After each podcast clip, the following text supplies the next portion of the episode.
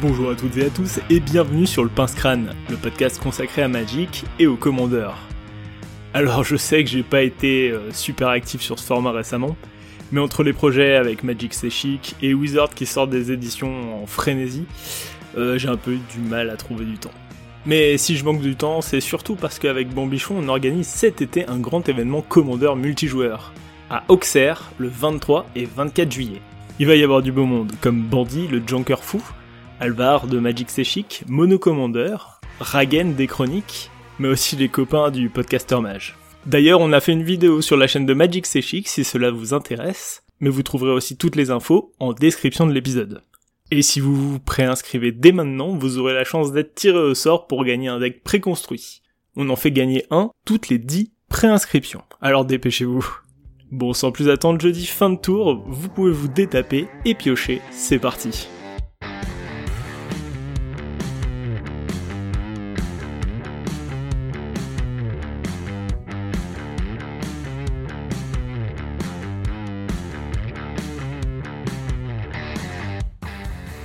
Eh bien, rebonjour à tous et merci d'avoir transplané avec nous dans ce 21e épisode du Pince Crâne. Je suis Nox et aujourd'hui avec mes deux invités, nous allons discuter, analyser et débattre autour de la nouvelle extension Commander Legends 2, Donjons et Dragons, la bataille de la porte de Baldur. Mais avant de se lancer euh, dans l'analyse de l'édition, je vais laisser mes deux invités se présenter. Salut les gars, vous allez bien?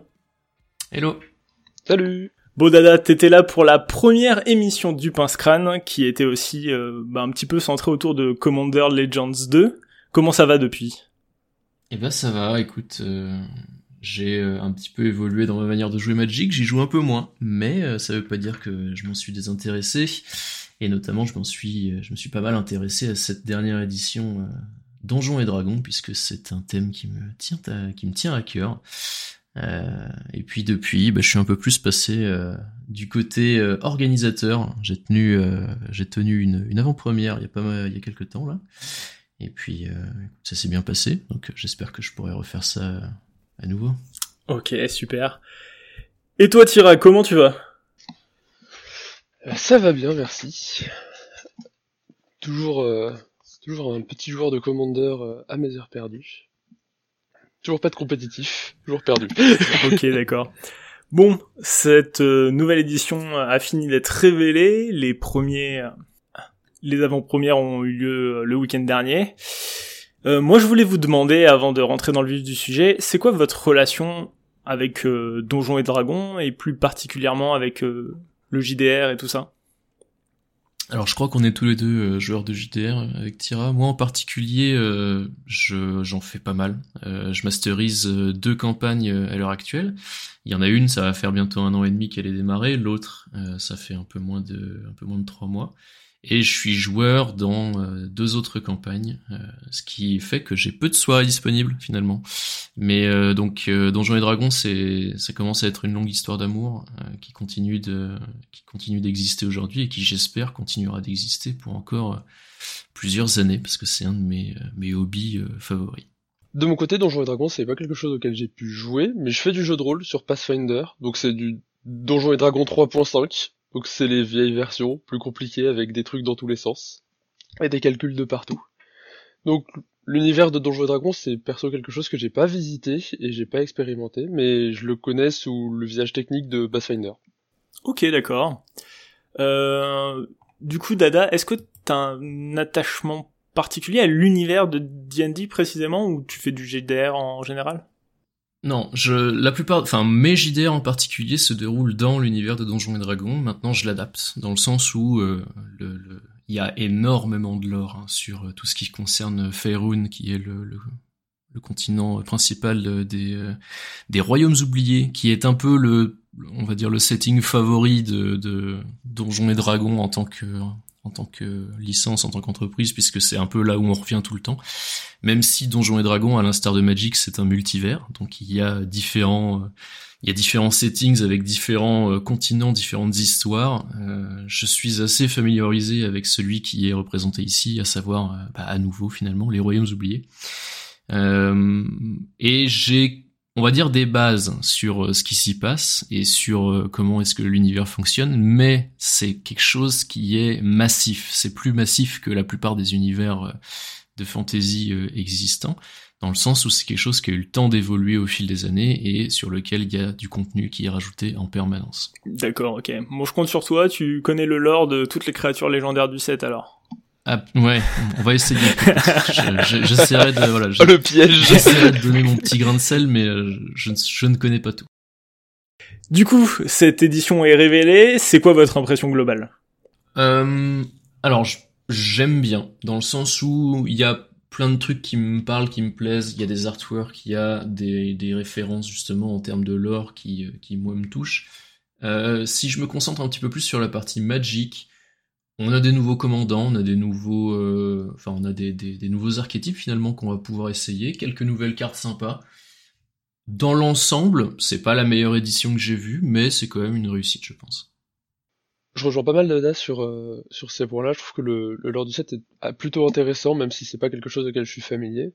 Cependant, euh, en termes en termes de cartes et de design, c'est pas le plus intéressant qu'on ait eu. Et même s'il y a certaines cartes qui peuvent être sympas, bah, je trouve qu'il y a des, des petits défauts euh, par-ci par-là. D'accord. Si, si on devait le, le comparer à Commander Legends 1, qu'est-ce que, qu'est-ce que vous diriez? C'est difficile à dire. J'ai le sentiment que Commander Legends 1, il y avait un côté nouveauté qui a été très rafraîchissant. Là, peut-être que vu qu'on retombe un peu sur des, des choses qui peuvent être similaires, euh, je, on a peut-être un biais. Je le considérerais quand même légèrement en dessous, ne serait-ce que parce que j'ai pas remarquer de choses particulièrement nouvelles. Alors on a des nouvelles mécaniques, on en parlera par la suite, mais même ces nouvelles mécaniques, je trouve qu'elles ont un côté très redondant avec des choses qu'on a déjà. Et du coup, j'ai pas forcément ce sentiment de euh, voilà d'avoir des, des, de l'innovation quoi. De l'innovation et puis des nouvelles choses sur lesquelles je peux travailler pour faire des decks euh, originaux quoi finalement. D'accord. Alors il y a des y a des nouvelles choses, euh, comme je disais, mais peut-être un peu moins que, que, que cette précédente. Mhm. C'est un set qui a été euh, orienté surtout pour euh, pour le draft, en tout cas ouais.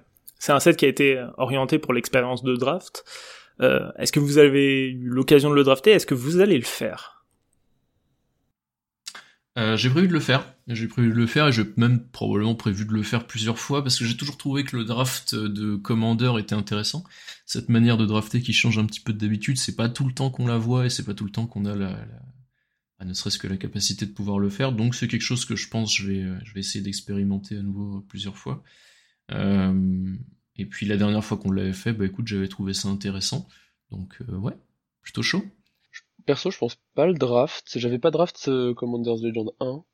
Et euh, je pense pas draft celui-là non plus, tout simplement parce que je fais plus beaucoup d'événements de, de draft ou en boutique. Mais euh, je pense que ça, ça doit être un set qui est extrêmement intéressant à draft, puisque bah il est complètement design pour ça et qu'il y a beaucoup de choses qui font que le draft a l'air très fun à faire. Le draft en, en Commander Legends, c'est 60 cartes, Alors, 30 PV Ouais. En gros, Déjà au niveau du draft lui-même, ça a la particularité, comme je disais, que tu draftes deux cartes à la fois. Donc t'as des boosters qui sont un peu plus massifs que d'habitude, il me semble qu'ils sont composés de 20 cartes, peut-être un peu plus, je suis pas sûr.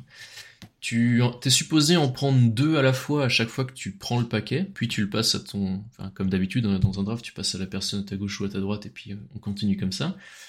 Le but, effectivement, est d'arriver à composer un deck de 60 cartes, terrain compris, minimum, et euh, tu dois avoir du coup un commandant qui va ce deck, même si, euh, et c'est là où ça change finalement complètement de, de, commandeur normal, euh, tu peux avoir plusieurs exemplaires d'une carte dans ton deck, évidemment, puisque tu es dans draft et qu'il y a de fortes chances que tu retombes souvent sur les mêmes communes.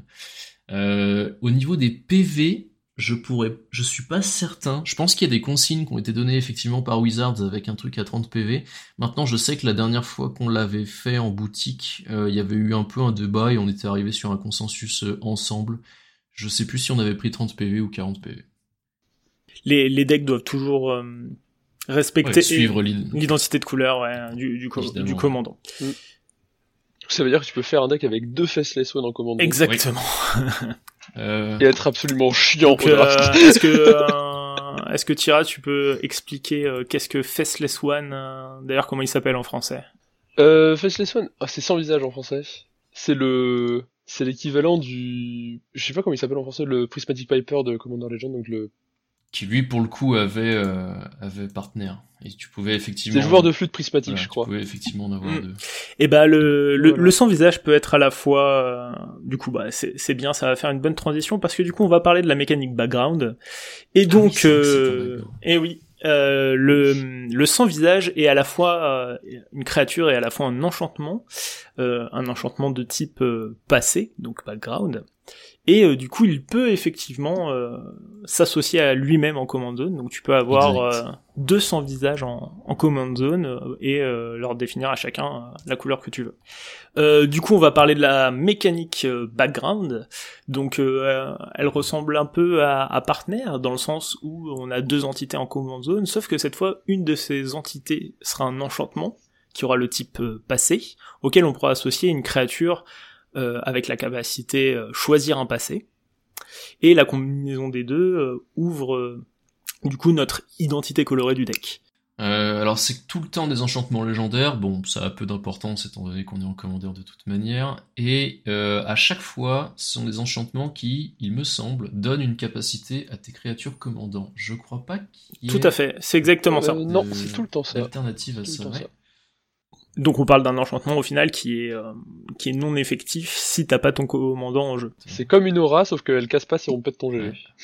D'ailleurs le le background en lui-même, donc le, cet enchantement est un commandant à proprement parler. C'est-à-dire que si tu as une carte euh, qui euh, comptabilise le nombre de fois où tu as lancé ton commandant, euh, cet enchantement compte dans le décompte. Il est ajouté comme étant un deuxième commandant. C'est pas un additionnel. euh, Donc ça veut dire qu'on peut le le remettre en main avec euh, le, le flambeau euh, le flambeau de commandement. Oui, avec le flambeau, avec le commande, avec Commande la, beacon, hein. la, la balise de commandement. Euh. Ah, c'est Ouais, flambeau. en flambeau du commandement. Euh, donc voilà, qu'est-ce que vous avez pensé de cette mécanique dans l'ensemble? Euh, moi j'aime bien, mais j'aime bien pas forcément euh, pour la raison, euh, pour le gameplay, j'aime bien parce que c'est extrêmement flavorful et que ça te permet de faire des combinaisons avec des créatures comme on va le voir, puisqu'il y a évidemment dans cette édition plein de créatures qui ont euh, choisissé un passé. Et du coup tu peux te retrouver à, en fait à avoir un nom de créature. euh, pour exemple on a euh, le très mignon Lulu, l'olifante loyale, donc qui est un petit éléphant et ange. Et puisqu'on peut le combiner avec n'importe quel passé, eh bien on peut le combiner avec le passé passé criminel. Donc on peut avoir Lulu, la petite olifante loyale, au passé criminel. Et rien que pour ça, je trouve que c'est une mécanique qui est géniale. Ouais, Lulu peut donc être euh, un sombre occultiste, un ravageur de taverne. euh, Ouais, les, combi- Exactement. les combinaisons sont, sont plus trop très drôles. Euh, C'est l'équivalent des, des, des lords de perso au niveau 1 qui te réalisent des trucs que t'es censé faire au niveau 12. et toi, Tira, qu'est-ce que tu penses de cette mécanique? Euh, perso, je la trouve très sympa en termes de lore. C'est en effet assez cool pour euh, pour pouvoir faire des combinaisons aussi déjantées que le que le Lulu euh, le Lulu criminel. Après, dans un dans une autre mesure, je trouve qu'elle est intéressante parce que elle euh, elle apporte une nouvelle vision du partenaire qui est beaucoup plus beaucoup plus balance, beaucoup plus fair et euh, qui est beaucoup moins déséquilibré du coup que que l'était partner. Mais d'un autre côté, euh, ça la rend aussi un peu plus fade et beaucoup plus faible aussi, puisque bah on a Partner à côté qui est euh, une très bonne mécanique en Command Zone, qui est une mécanique trop forte pour beaucoup de versions du jeu, mais qui n'est, mais du coup le background en, en subit beaucoup puisque elle est plus simple, elle est plus équilibrée, mais du coup elle est moins forte et euh, elle manque aussi de, possibilités. Là, on peut noter un truc aussi, mine de rien, qui est assez important dans cette édition, c'est que il n'existe pas de passé ou de créature qui te permet de choisir un passé qui soit multicolore. C'est-à-dire que tous les enchantements passés ou les créatures qui peuvent s'allier avec un passé sont monocolores. Et donc, on ne pourra jamais avoir plus que deux couleurs en combinaison euh, créature plus passé. Quoi. Ouais, c'est la même euh, volonté que dans Commander's Legend 1 au final où les partenaires, les cartes avec partenaires, à part les reprints des, des bicolores qui étaient sortis il y a très très longtemps, euh, eh bien c'était que des cartes monocolores justement pour éviter de de rencontrer ce problème à nouveau en fait, de d'avoir à nouveau des des possibilités de partenaires à quatre couleurs qui sont trop polyvalents et trop forts pour la pour le jeu. Moi j'aime beaucoup cette mécanique. Euh, je la trouve intéressante parce qu'elle pousse à la créativité et effectivement, comme tu le disais Tira, les, les cartes en elles-mêmes et peut-être même la mécanique en général, elle est euh, nerfée comparée à Partner. En tout cas, elle semble moins moins oppressive. Déjà parce que euh, chaque background euh, n'agit que si euh, le commandant associé est sur table, donc c'est quand même relativement un gros nerf. néanmoins, j'ai quelque chose à reprocher à cette mécanique, quelque chose que je reprochais pas au, au partner dans Commander Legends 1, c'est que je trouve qu'il y a très très peu de synergie entre les enchantements et les créatures qui ont background. c'est très dur de trouver une association vraiment synergique. Alors pour l'expérience de draft, c'est pas problématique. Néanmoins, à partir du moment où tu passes un peu le seuil supérieur et que ça t'aurais envie de boubouter quelque chose, je trouve ça relativement compliqué. Euh, j'ai flashé sur pas mal de ces commandants. Hein, euh, néanmoins, j'arrive pas à les associer avec quelque chose qui me plaît et donc du coup, bah, ça me donne un ça me donne du désintérêt en fait à builder euh, un deck background en dehors de l'expérience de draft. On discutait hier avec avec tes mal, un de mes, un de mes, proches, et justement la mécanique de background, comme tu disais, c'est quelque chose d'assez d'assez peu précis. Les backgrounds et les choose background sont sont pas particulièrement réussis, enfin, surtout les backgrounds en vérité où il y a, y a du coup très peu de très peu de choses où tu peux dire que ça synergise extrêmement bien avec certains Choose the Background. Là où les là où les partenaires en fait, t'avais cette possibilité où tu avais chaque petite pièce de partenaire était un design un peu unique avec euh, des possibilités et des, trucs euh, à lui-même, en lui-même. Le background n'a pas cet apport-là puisque le puisque l'enchantement est très dépendant en fait du de la créature que tu prends à côté. Et euh, du coup, tu as ce, cette espèce de flou un peu étrange où en gros l'enchantement n'est pas précis dans ce qu'il veut faire il peut, il t'apporte des choses qui sont parfois assez random ou, parfois plutôt orientées sur certains points. Et, euh, et à côté, tu as des créatures avec chose de background qui ont par contre toutes des petits trucs assez intéressants, assez particuliers. Et du coup, ça permet de faire un, espèce d'agrémenté où tu as un choose the background un peu particulier, avec un background plutôt générique, mais qui, qui va permettre de lui donner les petits trucs qui auraient pu lui manquer ou ce genre de choses c'est moins, je trouve que ça incite moins à la, à la, entre guillemets, à la créativité que Partner. Mais d'un autre côté, Partner, bah, c'était souvent pour les couleurs qu'on les choisissait. Euh, et depuis Commander's Legend 1, c'est aussi beaucoup pour les mécaniques. Euh, et c'était des mécaniques qui étaient très souvent euh, plutôt précises, mais juste bonnes en fait. Si je prends par exemple bah, le, le fameux duo euh, Team bah c'est juste des bonnes mechas et il y a rien de bien particulier à dire dessus alors que dans dans Commander's, dans Commander's Legend 2 on a euh, on a l'avantage d'avoir des choose the background des créatures avec choose the background qui sont euh, qui sont plutôt plutôt précises dans ce qu'elles veulent faire et je trouve que bah c'est c'est une, c'est une vision différente en fait de Partner. C'est vraiment une vision différente. Là, où je mettais Commander Legends 1, les partenaires de Commander Legends 1 et background de Commander Legends 2 en perspective, c'est que, comment dire, j'avais l'impression que dans Commander Legends 1, il y avait vraiment, tu pouvais faire des synergies entre tes commandants, et j'ai l'impression que là, tu ne peux pas, ou très difficilement le faire, et ça me dérange. Tu vois, typiquement, euh, je pense à des, euh, dans Commander Legends 1. Krark Sakashima, dans Dargo Malcolm. Voilà, ce, ce genre de choses. Euh, voire même euh, Kodama avec le gobelin qui pose des équipements euh, des équipements que tu jettes à la tête de tes adversaires tu vois en fait ouais c'est Togo t'avais des synergies en fait tu pouvais boubouter des trucs tu dis ah ben voilà je vais prendre le golem artefact et je vais le mettre avec un truc qui synergise avec les artefacts t'avais aussi une sous mécanique équipement où tu pouvais prendre le Cobalt et l'associer avec euh, bah, un autre un autre commandant qui trigger autour de ça. Tu pouvais prendre le Cobalt, le mettre avec le Tevesh pour le sacrifier. En fait, il y avait il y avait des synergies déjà dans la command zone. Et ici, j'ai l'impression que c'est moins le cas. J'ai essayé de chercher, tu vois, et effectivement, tu peux faire des petits trucs quand même, mais ça me semble rentrer au forceps et bah ça me dérange un peu quoi. Bah, J'en suis presque à me demander si euh, bah, ça, aurait pas, ça aurait pas aidé le power, le power level, mais j'en suis presque à me demander s'il aurait pas fallu donner juste partenaire à ces enchantements passés. Parce que finalement, il y a plein d'enchantements passés que je vois, et je pense à des créatures, euh, d'autres créatures légendaires avec lesquelles j'aurais adoré les mettre, et en fait, je, me, suis obligé de me rappeler alors, de me rappeler que non, je, vais être obligé de me restreindre à, ces créatures qui ont choisi un passé. Et ces créatures qui ont choisi un passé, il y en a pas tant que ça finalement que je trouve euh, que je trouve intéressante euh, forcément à monter un déco tour. Quoi. Il y en a des sympas, mais il y en a beaucoup qui sont redondantes avec des trucs qu'on a déjà euh, dans les couleurs. Enfin, je veux dire, euh, typiquement, euh, on, en a une, on en a une avec choisissez un passé en noir. Bon, c'est une carte noire qui dit sacrifier des créatures, piocher des cartes. Bon, quelque chose qu'on a déjà vu, genre dans toutes les éditions de Magic depuis que ça existe. C'est peut-être pas la peine non plus de, de, monter un commandeur autour. Quoi. Ouais, je suis d'accord. moi, je, ce problème-là, je vais, je vais raconter pourquoi ça, ça me gêne autant. Euh, parmi ces créatures légendaires qui ont euh, choisi un passé, euh, il y a un triptyque de commandants qui s'appelle...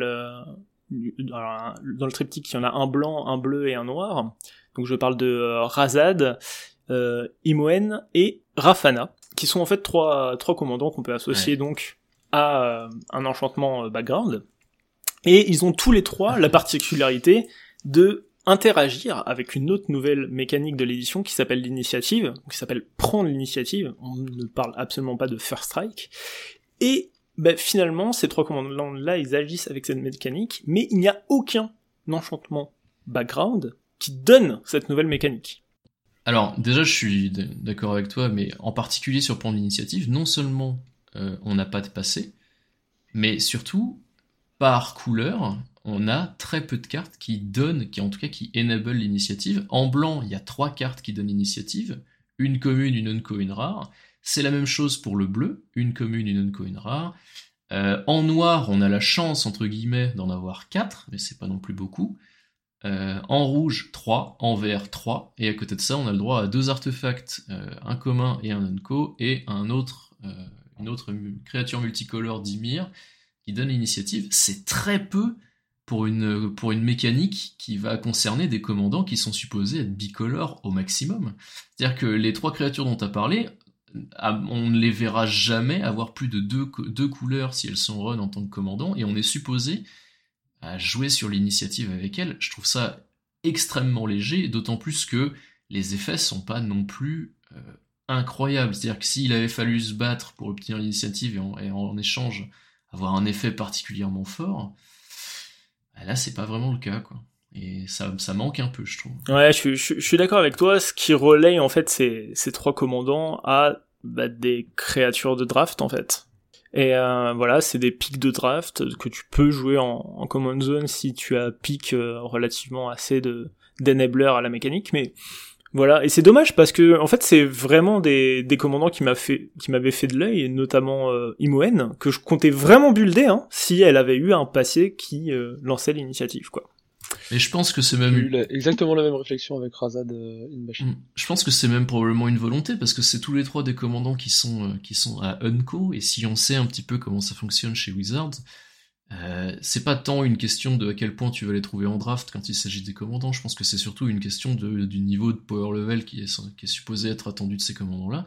C'était déjà le cas, c'était déjà le cas avec euh, Commanders euh, Legends 1 où on avait effectivement des partenaires Unco qui étaient qui étaient sympas mais qui étaient pas extrêmement forts. Là, c'est un peu c'est un peu le même principe, c'est-à-dire que c'est pas les commandants les plus forts et le problème, c'est que ben ils ont peut-être pas eu autant, euh, ils peut-être pas eu autant d'amour qu'ils auraient mérité pour pouvoir être réellement utilisables. D'autant plus que je suis vraiment pas certain qu'on va revoir beaucoup prendre l'initiative par la suite. En soi, je l'espère pour ceux qui ont envie de jouer ces commandants-là, et d'un autre côté, je l'espère pas vraiment parce que je trouve pas euh, la mécanique incroyable. Très honnêtement, je pense que prendre l'initiative, c'est une mécanique qui ne reviendra pas, tout simplement parce que c'est lié à un donjon qui est euh, l'Undercity. Les souterrains, qui avaient séparé les souterrains des autres donjons qu'on avait eu euh, à Commander Legend, euh, ah pardon. On a, on a vu avec Commander Legend 2 qu'ils avaient séparé les, souterrains des autres donjons qu'on avait eu à AFR, Adventure in the Forgotten Realm. Et euh, je pense que c'est un, un, choix qu'ils vont poursuivre pour la suite s'ils refont des donjons, tout simplement parce que c'est compliqué euh, de d'ajouter les donjons dans un set de draft en fait. En gros, faut se dire que la l'une des raisons principales pour laquelle Undercity est différente de des autres donjons est que la la capacité qui permet d'entrer à l'intérieur, donc au lieu d'avoir Venture in the Dungeon, c'est Venture into the Undercity, elle est différente parce que euh, le ça aurait été compliqué d'ajouter des donjons euh, dans les tokens de Commander's Legend 2 euh, sachant qu'ils voulaient pas spécialement redesigner des cartes pour faire du Venture in the Dungeon. C'est deux mécaniques qui peuvent fonctionner ensemble, puisque si vous commencez un donjon, vous êtes obligé de le finir avant de commencer un autre. Donc, gros, vous pouvez jouer des cartes Venture in the Dungeon et euh, Venture into the Undercity, mais les deux cartes ne sont pas faites pour fonctionner ensemble et, fonctionner de la même façon à la base, en fait.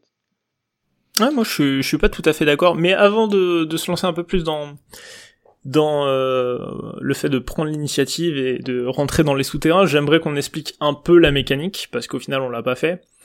Euh, en gros, ça fonctionne un peu comme le monarque, c'est-à-dire que, alors avant tout, il nous faut un enabler euh, à la capacité, donc une potentiellement une créature ou un permanent qui, quand il va arriver sur le champ de bataille ou quand il va résoudre un effet, va nous dire prenez l'initiative. Donc du coup, on va avoir ce, ce, ce cet emblème euh, à la manière du monarque euh, qui nous dit que euh, quand on prend l'initiative, on rentre dans la première pièce de, des souterrains de l'Undercity. Donc on va chercher un, un basique, euh, un basique, et ensuite, du coup, cet emblème d'initiative fonctionne comme le monarque. C'est-à-dire que si on se fait toucher, bah, du coup, on, doit le donner à, l'adversaire dont, la créature nous a infligé des blessures et euh, lui-même va rentrer dans les souterrains, etc. Néanmoins, si on arrive à conserver du coup euh, l'initiative, au début de notre entretien, on va avancer dans les souterrains, donc passer à la salle suivante. Je me permets de revenir sur un truc que tu disais, comme quoi on ne reverrait pas cette mécanique. Euh, J'en suis pas certain. Euh, je pense que si cette édition fonctionne, il y a des chances qu'on revoie la mécanique apparaître. Ça a été le cas de Monarch, euh, il y avait peu de chances qu'on revoie la mécanique, et pourtant elle est là. Je pense que c'est une, nouvelle édition D&D, dans un, deux, trois, quatre ans. C'est possible que ça réapparaisse euh, comme une feature de... intéressante, je vais, être honnête, j'espère pas. J'espère pas parce que je suis vraiment pas fan de la mécanique, dans le sens où euh, tu la compares au Monarque et effectivement ça fonctionne quasiment exactement pareil, puisque, on va pas se mentir, je pense que c'était la volonté derrière, c'était de voir euh, qu'est-ce qui avait bien marché par le passé en commandeur, le Monarque évidemment, et d'essayer de faire un truc un petit peu similaire, dans le sens où ça force un petit peu les interactions et les attaques entre les joueurs euh, pour aller cibler celui qui a l'initiative. Mais pour moi, il y a plein de trucs qui me dérangent à propos de à propos de cette mécanique. Euh, je vais commencer par le, je, vais commencer par euh, des points de détail finalement, histoire de, se mettre un peu en bouche. Euh, au niveau du lore, il y a plusieurs choses. Déjà, prendre l'initiative dans Donjons et Dragons, ça signifie tout simplement être le premier dans le combat à attaquer. C'est pas pour rien qu'à la base First Strike ça a été traduit en initiative chez nous. Hein. Je pense que, étant donné que c'était déjà possédé par Wizards of the Coast à l'époque, euh, il y a dû avoir, euh, il y a dû avoir une réflexion là-dessus. Euh, là, je vois absolument pas ça. C'est-à-dire que je, ne, comprends pas le rapport entre prendre l'initiative et rentrer dans les, dans les souterrains. Mais bon, mettons, ok, c'est juste, juste un nom. Euh, deuxièmement, effectivement, c'est un peu dommage de ne pas avoir trouvé une manière différente de le traduire en français, puisque maintenant ça va rendre encore plus compliqué l'explication des règles entre prendre l'initiative, avoir l'initiative, etc c'est plus plus un point de détail effectivement, mais ça, ça devrait donner un indice finalement que euh, le, cette mécanique a pas un nom, je trouve, qui convient à ce qu'elle fait. C'est-à-dire que on est quand même sur un set qui essaye de, de, mimiquer ou en tout cas de rappeler ce qui se passe dans Donjons et Dragons. Euh, je ne vois pas euh, le rapport avec prendre l'initiative. Pourquoi ne pas simplement avoir dit, euh, je sais pas, partir en aventure, enfin s'aventurer dans les souterrains, c'est même, un point de texte qui est présent dans, dans Prendre l'initiative. Mais bon, comme j'ai dit, je chipote, c'est du point de règle. Il y a plein de gens qui connaissent pas Donjons et Dragons et qui s'en fichent complètement. Maintenant, regardons un petit peu la suite. T'as un nouveau donjon. Les donjons, un truc important de Donjons et Dragons, c'est quand même dans le titre. Les trois qu'on a eu jusqu'à présent, c'était la mine perdue de Fancreux, le donjon du mage fou, alors je suis pas sûr des traductions en français, et le dernier c'était la tombe de l'annihilation.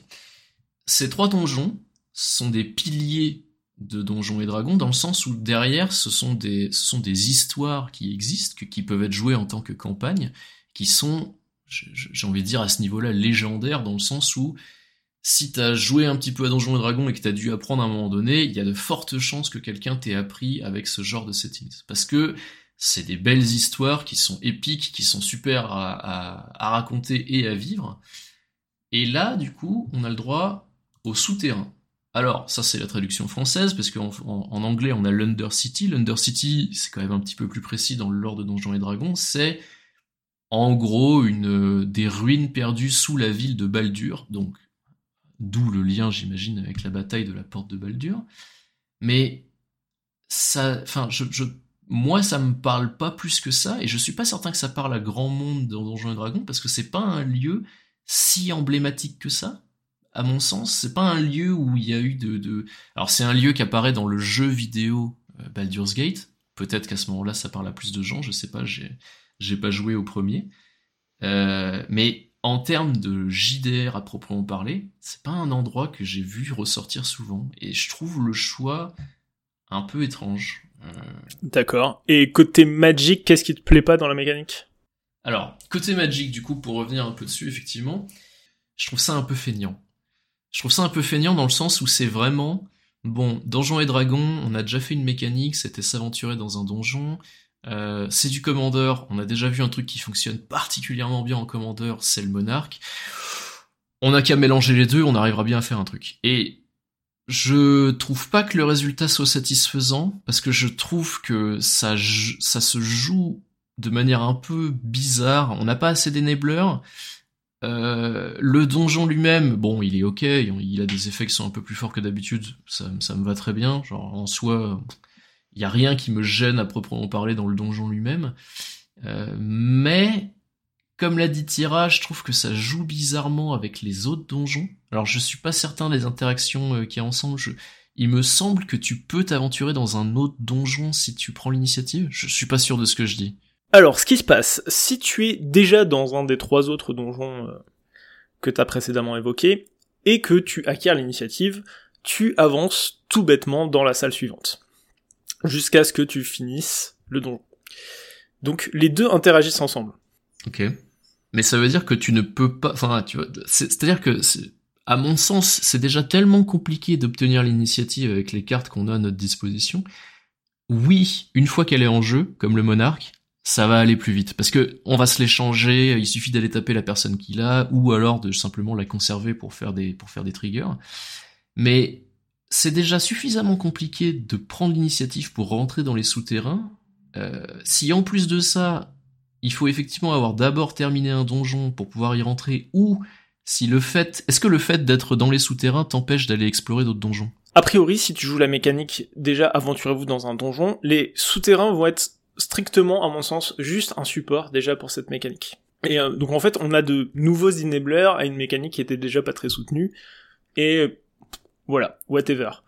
Euh, je le vois que comme un support. À mon sens, cette mécanique, c'est purement une mécanique de de draft en fait, qui soutient un archétype un peu faiblard euh, qui a été édité dans un préco par le passé, quoi.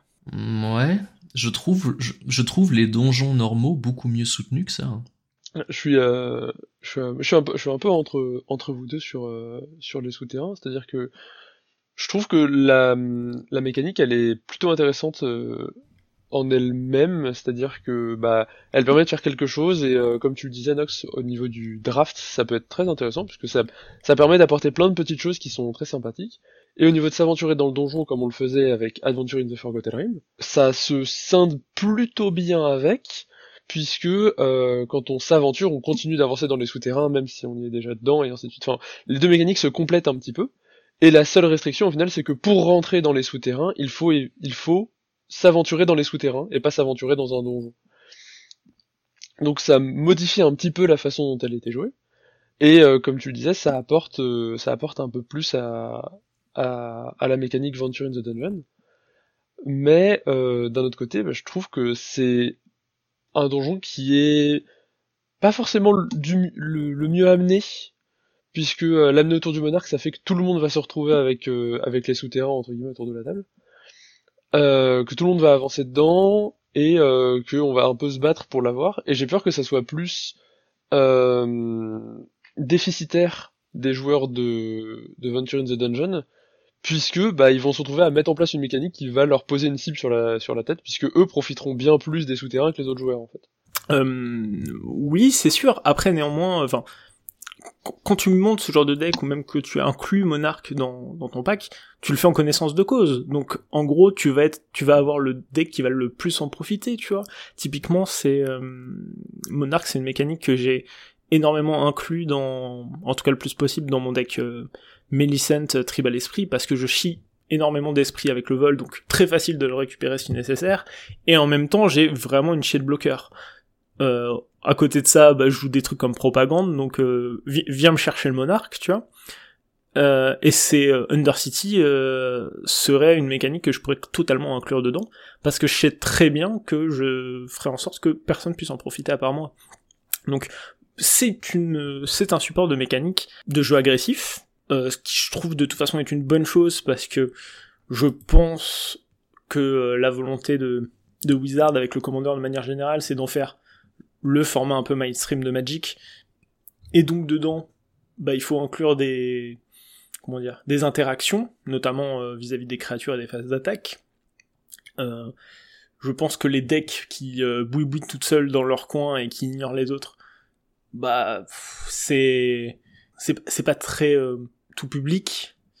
Et du coup, faire une, mécanique qui pousse à l'agression, dans ce format, moi je trouve que ça reste une bonne chose. Je trouve que c'est euh, le fait d'être récompensé de jouer les phases d'attaque dans le format, euh, c'est nécessaire. On a vraiment besoin de soutien à ça et euh, surtout de ça empêche les parties de stagner et de rester passives. Le, problème que j'ai, c'est que je, trouve pas que ce soit vraiment comparable avec le monarque. Le, le monarque, c'est une mécanique qui est propre, qui est lisse. Il y a, y a rien de plus simple. Il y a un jeton. Si tu tapes la personne qui a le jeton, tu prends le jeton, tu pioches. Et au final, si tu joues pas de carte monarque, ça s'arrête là. T'as pas besoin vraiment d'en savoir plus. Prendre l'initiative, euh, tu te retrouves à devoir. Bon, j'imagine que la personne qui euh, va jouer prendre l'initiative va prévoir 4 tokens les souterrains pour pouvoir pour faire en sorte que les autres puissent avancer. Ou est-ce qu'il va falloir qu'on mette ce petit, cette petite carte au milieu de la table et puis qu'on essaye de se débrouiller pour tous se mettre dessus? Je sais pas exactement. Mais je je trouve ça complexe pas forcément nécessaire et en tout cas pas du tout aussi propre que peut l'être le monarque. Et est-ce que c'est vraiment quelque chose que tu as envie de voir par la suite C'est-à-dire que je le conçois tout à fait en tant que euh, mécanique pour un set, de la même manière que je concevais les donjons. Et d'ailleurs, les donjons, globalement, j'ai un deck commandeur orienté explorer les donjons. Je le sors de temps en temps on s'amuse, il y en a qui connaissent pas trop comment ça fonctionne, je sors mes jetons, je fais mes petits trucs, et puis euh, ça leur permet de voir comment ça se joue, pas de problème. Là, tu te retrouves à devoir dire, bon alors attends, je vais t'expliquer, euh, faut que tu prennes ce token-là, si tu arrives à me prendre ça, tu peux rentrer dedans, donc rentrer dedans, ça veut dire que tu te mets là, et puis si tu arrives à le garder, tu peux avancer dans les pièces, et tu fais les effets, euh, et au final, oui, c'est fun, parce que les donjons, je trouve ça fun en général, ça sort de Magic, c'est pour le coup une mécanique nouvelle, mais ah, je, trouve ça, je trouve ça inutilement complexe et, et pas, euh, pas lisse, ouais. Je, reviens sur, je reviens sur ce terme parce que c'est vraiment, c'est vraiment ce que je vois quand j'imagine le monarque, c'est un gameplay qui est très lisse, qui est très, qui est très simple, tu l'expliques en une phrase, et là d'un coup on se retrouve avec quelque chose qui veut être comme le monarque et qui, qui est très très loin d'être euh, d'être à son niveau, je trouve. Quoi. J'aime beaucoup la façon dont tu le présentes parce qu'on dirait qu'il faut que ça soit livré avec un paquet de doliprane dans la boîte. ça me fait beaucoup rire. ouais, ouais, non mais je, je, pense que je suis, je suis complètement, enfin, je suis d'accord avec ce point-là, en tout cas. Je trouve euh, la, la mécanique beaucoup trop compliquée pour euh, pour une expérience de, de découverte. En fait, euh, c'est une mécanique qui est euh, faire, du moins dans le sens où elle va être jouée dans des decks qui sont pas très oppressifs, et en même temps, la mécanique est pas destinée aux néophytes. Et donc, et donc, du coup, euh, voilà, en fait, je trouve la mécanique très orientée euh, commandeur, euh, commandeur américain. Euh, on est là entre entre initiés à jouer des, des decks un peu oui, tu vois. Ce qui est euh, un point du commandeur que j'adore, hein, que c'est peut-être ma façon de pratiquer le commandeur que je préfère, à peu de choses près. Et effectivement, cette mécanique, elle a le cul entre deux chaises où elle est là, elle est, elle est là pour soutenir un archétype un peu agressif, euh, j'ai envie de dire euh, fun, chill. Et en fait, la mécanique est dense et euh, bah, elle, elle soulève énormément de questions de règles et c'est vraiment pénible. Et je pense que c'est le gros point noir de cette mécanique.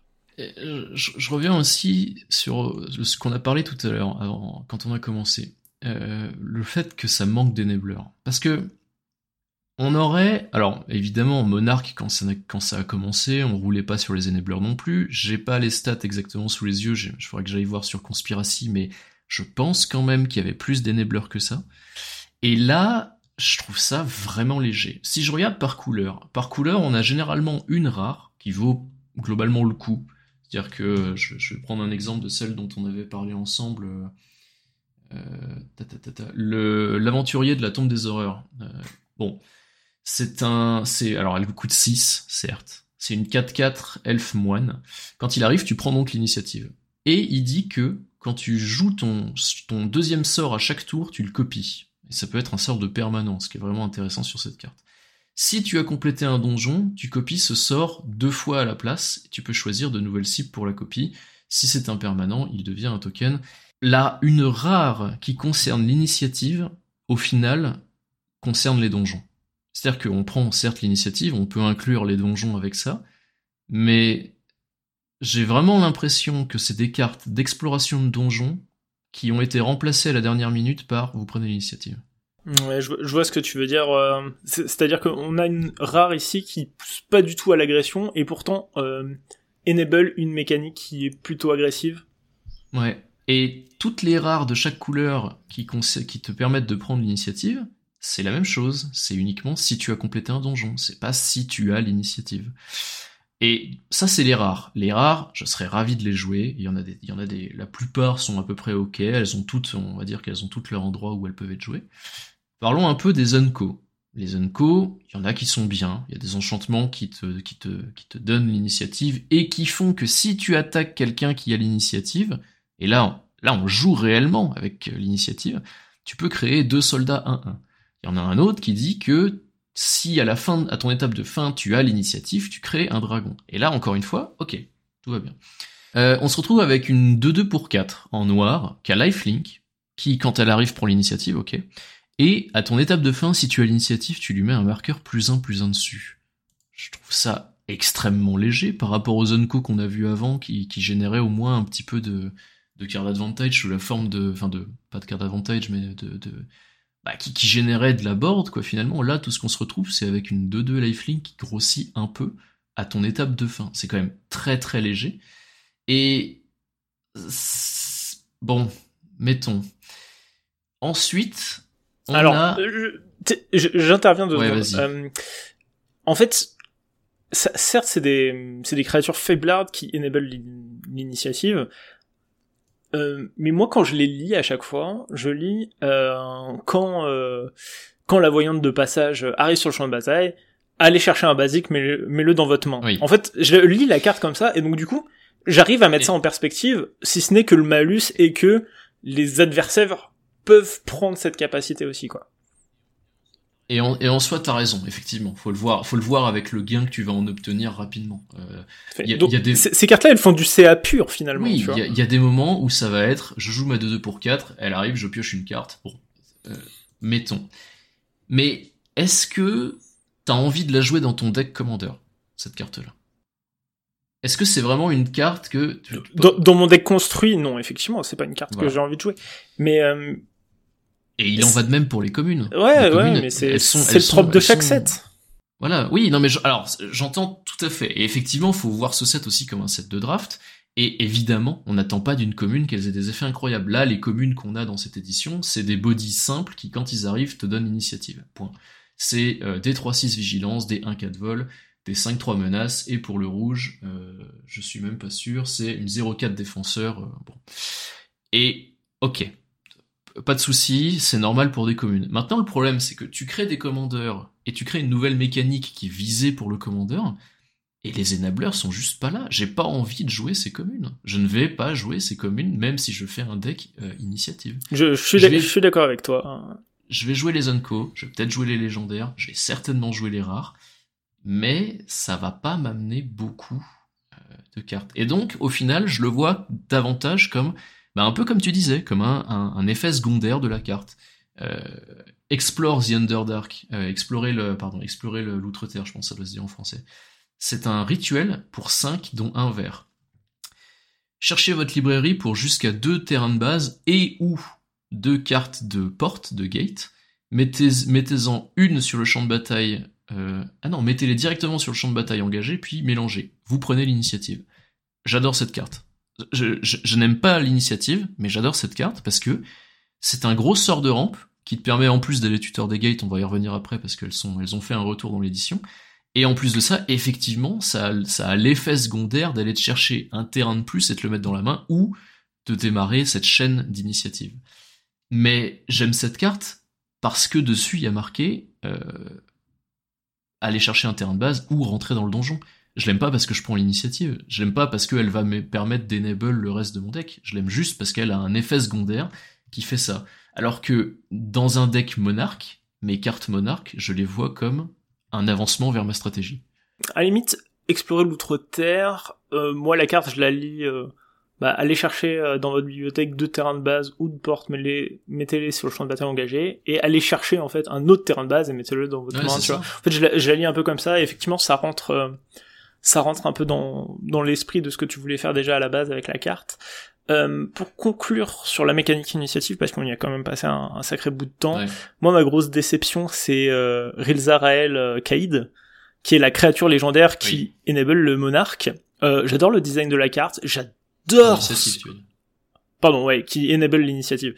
Euh, j'adore le design de la carte, j'adore l'illustration. Oui. J'aime bien ce que le commandant cherche à faire, mais ça coûte 5 mana pour une 2-5 contact mortel qui hmm. euh, ne fait pas vraiment de rampe, qui fait pas vraiment piocher. En fait, bah c'est une Unco et tu le sens bien quoi. Et c'est c'est triste parce que ça aurait pu être une chouette rare si elle avait été un peu stat-up quoi. Ouais, d'autant plus qu'il y a probablement un ou deux manas génériques de son goût qui passent dans ce body de 2-5 qui est pas justifié finalement parce que je vois pas pourquoi je vois pas le, besoin, quoi.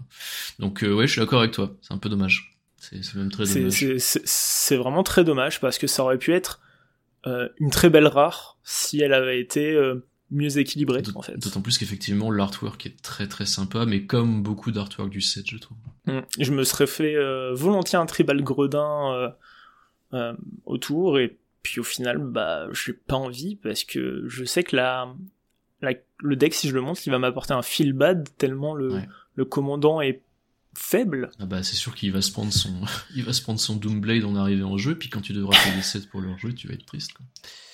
Alors il va pas se prendre son Doomblade parce qu'il est noir, mais. bon, je propose qu'on attaque euh, la prochaine mécanique. Vous voulez parler de quoi? Vous voulez parler des D20, de la myriade, peut-être des portes qui font leur retour dans l'édition, comme tu disais? Alors, on peut parler des gates. Euh, bon, rapidement, il n'y a pas non plus, il y a plus, pas non plus énormément à dire. Ils ont recommencé le support et surtout, ils sont partis avec la volonté euh, de passer le nombre de gates total. Il me semble à 20 ou 21 parce qu'ils en ont rajouté une sur la fin. Mais globalement, on a plein de gates. Euh, on a en gros un équivalent des landes de Jumpstart qui sont passés en tant que gates.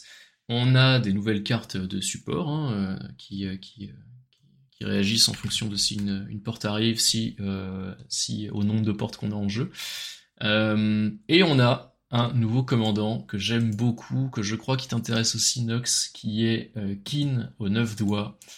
alors, qui est un humain gredin pour une 4-4 légendaire, pour un, un noir, un vert et un bleu. C'est une 4-4 menace avec Ward payé 9 points de vie, quand même. Et euh, quand elle fait des dégâts de combat à un joueur, on regarde les 9 cartes du dessus de notre bibliothèque. On peut mettre une porte parmi elles sur le champ de bataille, puis si on contrôle 9 ou plus de portes, on met le reste dans notre main. Euh, donc potentiellement un commandant qui, lorsqu'il touche l'adversaire, te fait piocher jusqu'à 9 cartes. Mais évidemment, si tu as réussi le setup, sauf que, comme vous avez peut-être entendu, c'est un commandant qui n'est pas 5 couleurs. Et le problème quand on joue Gates, c'est que c'est des terrains, et c'est des terrains euh, de toutes les couleurs. Ce qui amène donc le nombre total, si on vire les gates qu'on ne peut pas jouer, à exactement 10, je crois, Nux 11. Ce qui, quand même, d'un coup, devient plus compliqué par rapport aux 20 qu'on aurait pu avoir à notre disposition à la base. 11 exactement. Ce commandant est encore une raison de pleurer la mort de Golos. non, non, non, pas du tout. Alors, euh, ouais, j'ai plus ou moins fini ma liste de, de ce commandant-là. J'ai eu l'occasion de, de golficher pas mal. Euh, j'ai commencé un petit Excel euh, pour pour faire des stats, voir à quel point je peux euh, trigger l'effet et du coup toper une porte. Euh, ça se fait bien. c'est pas insane, mais c'est le ratio est quand même relativement bon. Alors en soi, j'ai envie de te dire, 11 portes dans un deck de 100 cartes, elle en révèle 9 à chaque fois qu'elle contacte tes, chances d'en trouver une à chaque fois sont quand même élevées. Donc. Voilà, exactement. Euh, mais surtout, le gros ajout de dans cette mécanique, c'est notamment le une de ces portes, qu'il faut que je retrouve le nom. Euh, il va y avoir du coup la porte du basilic qui va booster une créature en fonction du nombre de gates. Il va y avoir la porte de Baldur qui va nous faire autant de mana que de gates qu'on a.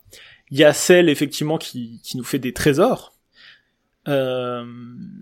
Mais ma porte préférée, c'est une Enco qui dit que les portes que l'on contrôle arrivent sur le champ de bataille dégagées. Ah oui, celle-là Oui, c'est une dinguerie celle-là. Et oui, c'est très fort. Hein. Mine de rien, oui. C'est sûr que c'est la première qu'on va les tuteurs. Hein. Et voilà, c'est ça. Et c'est, et c'est débile, mais je pense que c'est cette carte-là qui rend le pack viable. Alors, je vais me permettre une question. Je pense que je connais déjà la réponse, mais je, vais voir si vous comprenez la même chose que moi. Est-ce que si tu as cette gate sur la board et que tu utilises l'un des, l'un des tuteurs de gate qui font arriver les portes engagées directement sur le champ de bataille, est-ce qu'elles arrivent dégagées quand même? Eh ben, tu as le choix. Ouais, vraiment? Oui, j'ai posé la question hier. Alors, il se trouve que si tu fais venir la gun gate avec un de ces tutors, euh, ça ne fonctionne pas. D'accord. Euh, par contre, si tu l'as déjà, et que tu euh, fais venir du coup euh, des gates, elle se détend. D'accord. Et eh bah ben, ça me semble vachement fort mine de rien. ça, ça, transforme tes ça transforme tes gates en bilan. Parce que pas mal hein. Ouais, des tuteurs de gates, on en a rajouté, il me semble, trois dans cette édition. On en avait déjà rajouté quelques-uns dans War, et on en avait déjà quelques-uns euh, à l'époque de Ravnica lorsqu'elles sont parues pour la première fois. Euh, je pense que ça commence à être stable, hein, surtout en vert. Et euh, heureusement pour nous, euh, Nine Fingers est en vert. Vous imaginez là, que l'édition s'appelle Donjons et Dragons et nous si je fais triper c'est des portes quoi. donc, voilà, ce, ce, que je viens de vous dire, je l'ai je l'ai vérifié hier soir avec un un arbitre. Alors je sais pas s'il a vraiment approfondi les recherches, mais pour le hmm. citer, donc je lui ai posé la question avec les interactions entre Gungate et euh, Navigation Orb, donc euh, qui est mhm. un des tutors euh, de Gate du pack, où je lui ai demandé que est-ce que si je vais chercher Gate avec l'orbe, est-ce qu'elle arrive tap ou untap? Et Donc il m'expliquait qu'elle arrivait tap parce que sa capacité de se pro la, sa capacité produit un effet de remplacement que quand elle est sur le champ de bataille. Euh, donc elle peut pas être modi elle peut pas modifier sa propre arrivée en jeu puisqu'elle est, pas encore arrivée. Voilà. Et donc je lui ai posé la question suivante qui est si une gate arrive avec l'orbe, mais que j'ai déjà Gun Gate, mhm. il m'a répondu que je choisissais entre euh, bah, qu'est-ce qui se produisait. Bah en vrai. Eh ben effectivement, ça me semble fort. Hein. comment c'est écrit? Ouais. En vrai, je sais pas. Bah, c'est confusant. C'est. Euh... Je pense que tu choisis parce que c'est deux remplacements, mais euh, c'est un peu bizarre parce que c'est pas vraiment un remplacement. Bah, bah j'ai pas l'impression que c'est un effet de remplacement. Ça m'a l'air d'être un effet statique. Bon, je suis pas expert. Jusqu'à euh, ce qu'on me dise le contraire, j'interagirai les choses comme ça. Ça sera répondu dans les conseils pour les arbitres de l'avant-première. Mm, voilà, mais ça, ça pose quand même de gros, ça pose quand même de grosses questions sur les interactions avec euh, change-lieu par exemple c'est quand même important de le savoir. Donc, mm. euh, c'est quand même un arbitre qui m'a répondu à voir. Voilà, je, je mets des, des grosses guillemets. Jordan euh, Lacombe qui ça va va être rep- sauveur. Euh, ouais, voilà, il y a Jordan Lacombe qui, qui, qui, qui va cessamment euh, mettre le doigt dessus. Mais euh, voilà. Est-ce qu'il y a quelque chose à dire de plus sur les gates? Je non, je pense que ça suffit simplement. euh, le fait qu'on passe à 20 gates va augmenter drastiquement également le power level de d'anciennes cartes. hein. On pense à on pense à cette chèvre vigilance trample qui peut maintenant être une 23-23 célérité vigilance trample pour 3. Magnifique. Il y a, il y a des choses voilà, il y a des choses à faire, mais euh, Mm. faut pas oublier que ça vient quand même à la condition d'avoir une mana base qui arrive entièrement engagée, donc c'est un peu chiant. Euh, L'autre mécanique qui revient avec euh, D&D, c'est le lancer de dés, qui a, Oui. euh, qui a d'ailleurs son, son commandant à présent, qui a, qui a le background. Qu'est-ce que vous pensez de, de cette mécanique globalement? Alors c'était un sujet que j'avais, dé- enfin qu'on avait déjà traité avec euh, Bambi dans dans un épisode sur l'aléatoire. Mais vous, qu'est-ce que vous pensez de la mécanique lancer de dés Tu veux commencer, Tira Euh, si tu veux, ouais, je vais. Bah personnellement, c'est une mécanique que j'ai pas beaucoup joué, tout simplement parce que, euh, bah parce que je, pour- j'imagine que c'est ce qui était ressorti de l'épisode avec Bambi, mais l'aléatoire, c'est pas quelque chose que j'apprécie beaucoup quand j'essaye de faire un deck euh, consistant, puisque c'est ce que c'est ce que j'essaye de retirer un maximum. Après, euh, il y a aussi l'autre côté du filtre, le les gros Johnny players qui veulent faire des combos ou des abuses dans tous les sens et qui se disent non mais imagine t'as les bonnes stats et genre le truc que t'as 30% de chance de réussir tu le réussis 6 fois d'affilée. Enfin bref. C'est c'est toujours le l'espèce de wet dream un peu chelou où euh, où tu te dis si ça marche c'est exceptionnel et tu sais que tu vas faire 10 games avec ça va foirer 10 fois et t'auras juste tu seras dégoûté Ouais. Bah, comme je disais, pour pallier à ça, on a droit à Will, euh, l'âme des frontières, qui agit un, un petit peu comme un, pouce de un crainte pouce. euh, ouais, c'est ça. Pour deux, c'est une 1-1 humain psychagogue rouge. euh, qui dit que si on lance un dé, on en lance deux et on ignore un dé- euh, le résultat le plus bas. Donc c'est même pas on choisit, c'est on ignore le plus bas. Donc euh, voilà, petite subtilité. Et à chaque fois qu'on lance au moins un dé, on met un marqueur plus 1 plus 1 sur euh, Will, l'âme des frontières. Alors moi j'ai une question un peu con. Mais du coup, si euh, j'enable euh, Will, donc je, je lance un dé, du coup je, il a une capacité de remplacement qui dit que je vais en lancer deux. Mhm. Euh, Est-ce qu'il prend deux marqueurs plus un plus un ou il en prend qu'un? Non, il en prend deux. Il en prend, il en Il prend deux. deux, ouais. D'accord. Donc Mhm. on n'ignore pas le deuxième lancé. Non, non. en fait c'est ignore en D'accord, fait tu ok. ignores le Tu résultat lances réellement le dé. D'accord, ok. Ces deux pièces est ignoré. Ok, comparé aux pouces de Krark, où je viens de regarder le reminder text, où tu ignores un lancer. Donc c'est une grosse subtilité en fait. Je suis pas certain que le pouce de crack, tu ignores réellement le lancer. Je pense que je pense que ça trigger, je pense que ça trigger également. C'est juste c'est juste un wording, mais il me semble. non, que- non, non, c'est, j'ai déjà vérifié à l'époque où je jouais euh, le, le duo de partenaires lan- lancer de pièces. Et, euh, et en fait, il ignore complètement le lancer. C'est-à-dire que si t'as autre chose qui trigger sur les lancers de pièces, par exemple, bah, les, euh, les, les commandants euh, lancers de pièces, tu vois, et si t'as le pouce de Krark, tu vas pas piocher euh, deux cartes sur le Monculus, mais tu vas en piocher qu'une sur The Split malgré que t'es long. Ouais, voilà, c'est ça. Parce que tu ignores complètement, tu, tu ignores l'action du lancer, en fait. Donc tu vas, le commandant va considérer que tu ne l'as lancé qu'une fois. Ok. Alors que la subtilité avec Will, l'âme des frontières, c'est que visiblement, tu lances bien 2 dés, mais le- ce que tu ignores, c'est le résultat. Donc il va prendre deux marqueurs plus 1 plus 1. En fait, c'est un pouce de Krark version D, mais up. Je serais très surpris qu'ils aient je pense que c'est aient volontairement mis une différence entre ces deux trucs-là, mais bon, peut-être. Bon, euh, écoute, voilà, bah, on a quand même Ouais, un, un je- commandant plutôt chouette pour cette mécanique plutôt je, je rigolote. pense que c'est, je pense que tu ignores euh, sur les sur les trois cartes du coup que ce soit les les pouces de Krark ou le ou Will, je pense que tu ignores complètement le truc donc ça veut dire que t'es capacité de trigger qu'une seule fois. D'accord. Bon, écoute, on, on verra bien, Parce on aura bien la est- c'est ce qui est réponse. hein. écrit sur le le- l'oracle en fait.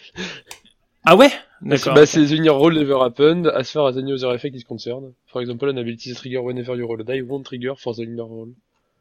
En fait, c'est ignore one of the... En fait, sur le Krark Other Sum, par exemple, c'est ignore one of those results. Et euh, on dit que le, le lance des dés est ignoré. Mais du coup, bah, c'est pareil pour les trois, en fait. C'est pareil pour le pouce de Krark, pour l'autre pouce de Krark et pour Will. D'accord, ok, donc c'est vraiment wardé bizarrement sur, euh, sur Will en fait. Euh, bah, pas spécialement, en fait, c'est juste que ça te donne pas le choix sur lequel tes deux ignorent. Voilà. Tu, ign- tu ignores le plus bas. moi je, je jouais la subtilité entre ignorer le lancer et ignorer le résultat. Je sais pas si tu vois ce que je veux dire. Oui, ouais, je comprends. Euh, c'est c'est là où pour moi c'est confusant, tu vois. ce, qui est, ce, qui est, euh, incroyable, c'est que t'as le premier pouce de crack où on dit tu en ignores un. Tu as le, tu as le crack, t'as l'autre pouce de crack où on dit que tu ignores l'un des résultats. Et tu as Will où on te dit que tu ignores l'un des jets. De, de, toute manière, euh, je pense pas que sur Will la partie qui soit intéressante soit vraiment le gain de marqueur, mais plus le fait que tu puisses effectivement choisir le résultat.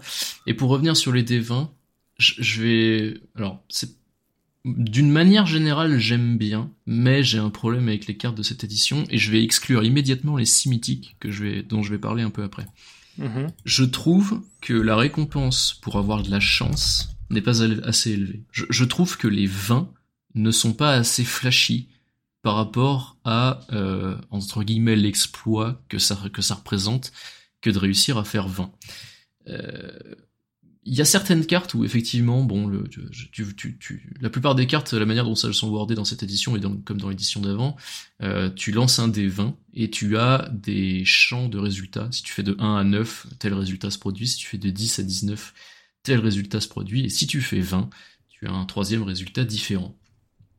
D'accord. Euh, ces cartes ont généralement un effet qui est plutôt bof pour leur coût de 1 à 9, qui est plutôt bien pour leur, pour leur coût si c'est de 10 à 19.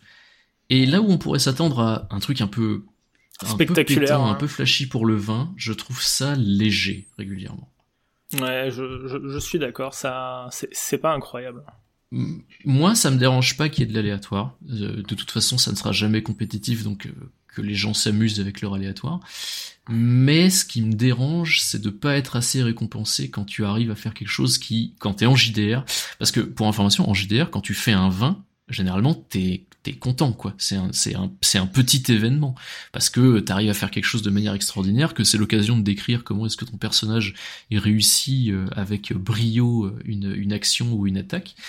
Et là, ouais, bon, t'as fait 20. un coup critique. C'est cool quoi. le, le fait que le dé fasse 20 est plus satisfaisant que l'effet que la carte aura quand elle va faire 20. Et c'est dommage finalement. C'est moins d'impact. Ça a moins d'impact. Je, je, suis d'accord. Je suis pas très très friand de l'aléatoire. en fait, le, souvent les effets de le fait que les effets soient de 1 à 9 soient moyens, voire pas bons, euh, me donne pas envie de jouer la carte. Ouais, je peux comprendre. Euh, en fait, si tu, tu, vois, je vais prendre par exemple euh, la carte contact avec un autre plan qui est mhm. le traditionnel euh, pour 4 en éphémère piocher 2. Euh, ce qui est un effet plutôt classique, et en fait voilà, euh, elle gagne un regard 2 euh, de 10 à 19, euh, ce que je trouve plutôt bien. Du coup, pour 4, on va regarder, on va creuser 4 cartes dans notre deck, ce qui est bien, mais ça existe à peu près déjà, et le vent, bon il est vachement bien, on va faire regard, regard 3, piocher 3. Je suis d'accord, le vin est pas assez clinquant. Tu sais, j'ai cette carte, enfin, j'ai envie de lui mettre un, tu sais, un, pas forcément piocher plus, mais tu, tu mets un truc qui pète, euh, Scry 7. Hop, allez, on s'en fout, tu, tu, tu, mets un truc, tu sais, un truc impressionnant à faire, tu vois. Ouais, euh, je, je, suis d'accord. Et peut-être un échec critique, tu vois, aussi. Ça, tu vois, si tu fais 1, ouais. Bah, tu fais, ouais, tu pioches 1, t'es dégoûté, tu vois. Tu, tu valorises, tu valorises les, les rôles, euh, enfin, le, le, le rôle à 20 et tu dévalorises le rôle à 1, je suis d'accord, ouais. Mm. Je, je sais pas exactement comment est-ce que ça s'est passé au niveau du, du design de cette mécanique-là. Mais euh, si par exemple on, on parlait juste avant de de, de Will, euh, comment il s'appelle déjà? Le bouc rouge là. Euh, Will Lame des frontières. oui, Will, euh, Will Lame des frontières. On parlait juste avant de, de Will Lame des frontières qui permettent d'ignorer des jets. Et en fait, je pense que le fait que cette carte là existe euh, ça limite un petit peu la possibilité d'avoir des, des, des vins, enfin des résultats de vin qui soient très forts, parce que ça risquerait de, de rendre vraiment accessible en fait le, le fait de toucher un vin sur euh, sur le de faire un vin naturel en fait. Je pense pas tout simplement parce qu'il y a déjà peu de cartes finalement qui euh, enable cette mécanique. Ensuite euh... alors euh, la chance que tu fasses 20 sur un D20, elle est de 1 sur 20. 1 sur 20. et, si, tu lances un deuxième dé, a priori, les chances sont à peu près pareilles, quoi. Donc au final... 5% de sens, plus 5% de chance. Ouais, enfin, voilà... ouais, ce que j'allais dire, tu risques pas de faire des 20 souvent. Donc, les cours de proba. D'expérience, hein, pour avoir, pour avoir ah plein de joueurs, euh, pour avoir plein de joueurs qui ont ce qu'on appelle l'avantage. C'est dommage d'ailleurs qu'ils aient jamais parlé de ce, ce, nom de mécanique-là. Euh, l'avantage, c'est quand tu lances deux dés bah, au lieu de un. Oui, c'est Will, mais ils auraient. C'est Will en fait. ils auraient pu le. Tu sais parce que dans cette édition, il y a plein de, de petites références à des effets du jeu où ils te mettent entre entre en italique euh, une capacité du jeu et il t'explique ce que ça fait derrière. C'est dommage que là ils aient pas marqué avantage. Ouais, clairement là c'était l'occasion hein, parce que c'est un truc qui est ultra répandu dans Donjons et Dragons et du coup oui pour avoir pour pour voir des avantages passer euh, bah, sur sur une base quotidienne, euh, tu fais pas des 20 non plus souvent. Hein. Donc non t'en fais pas beaucoup. T'en fais plus mais t'en fais pas t'en fais pas si souvent que ça. Et du coup pour terminer là-dessus, en revanche les mythiques qui ne fonctionnent pas du tout pareil puisque là, on lance des D20 simplement pour compter le nombre d'occurrences. Donc je vais prendre un petit exemple euh, avec euh, l'ancien euh, l'ancien dragon doré. pour 7, dont deux blancs, on a une 7-10 vol, dragon ancêtre. Quand il fait des dégâts de combat à un joueur, lancez un D20 et vous créez un nombre de 1-1 dragon fait, fait bleu égal au résultat tout simplement. ce qui euh, voilà, ce qui n'a plus aucun sens à ce niveau-là. Hein. Il faut comprendre que, il faut comprendre qu'il y a son équivalent en rouge qui crée des trésors pour 6, une 6-5 euh, vol, qui crée autant de trésors que on a au D20 quand elle fait des dégâts de combat à un joueur. Ça devient euh, là, là pour le coup, c'est disproportionné et il y a plus, enfin l'aléatoire fait plus de sens puisque cette créature, même si on fait 6, ça reste ouf ce qu'elle bah, fait. Ouais, alors je pense que c'est euh, c'est un petit peu le côté flashy euh, de ces cartes-là. C'est des Zelda, dragons, mythiques. Ah bah là c'est. Euh, en fait c'est c'est là. Euh, j'ai envie de dire c'est c'est là pour faire briller nos yeux d'enfant quoi tu vois ah bah c'est clair c'est c'est on est là pour faire du gros et en fait c'est con parce que même si tu fais un, bah ça reste ok en fait. Ouais, ça reste. C'est un peu naze. C'est un peu bah, dommage. C'est clair, on est d'accord. Mais bon, allez, j'exagère. Mais si tu commences déjà à faire trois, tu vois, c'est déjà gros, tu vois. Mais oui. fait, euh, Il y a, on a, un, on a un autre dragon qui existe qui dit que tu fais des, tu fais des trésors en fonction du nombre de dégâts que tu fais, qui est Old No Bone, enfin le, le Le vieux rogne je crois. Voilà. Euh, bah, lui, potentiellement, il en fait plus. Oui, il en fait plus. il en fait plus, d'ailleurs, ah, même la plupart du temps, il en fera plus, puisque une moyenne sur un D20, c'est 10,5. Ouais, non, mais... Euh, alors, bien sûr que l'autre l'autre en fera plus, déjà, il coûte, euh, il coûte un de plus. Enfin, le... Il s'appelle comment? Ronjos Non.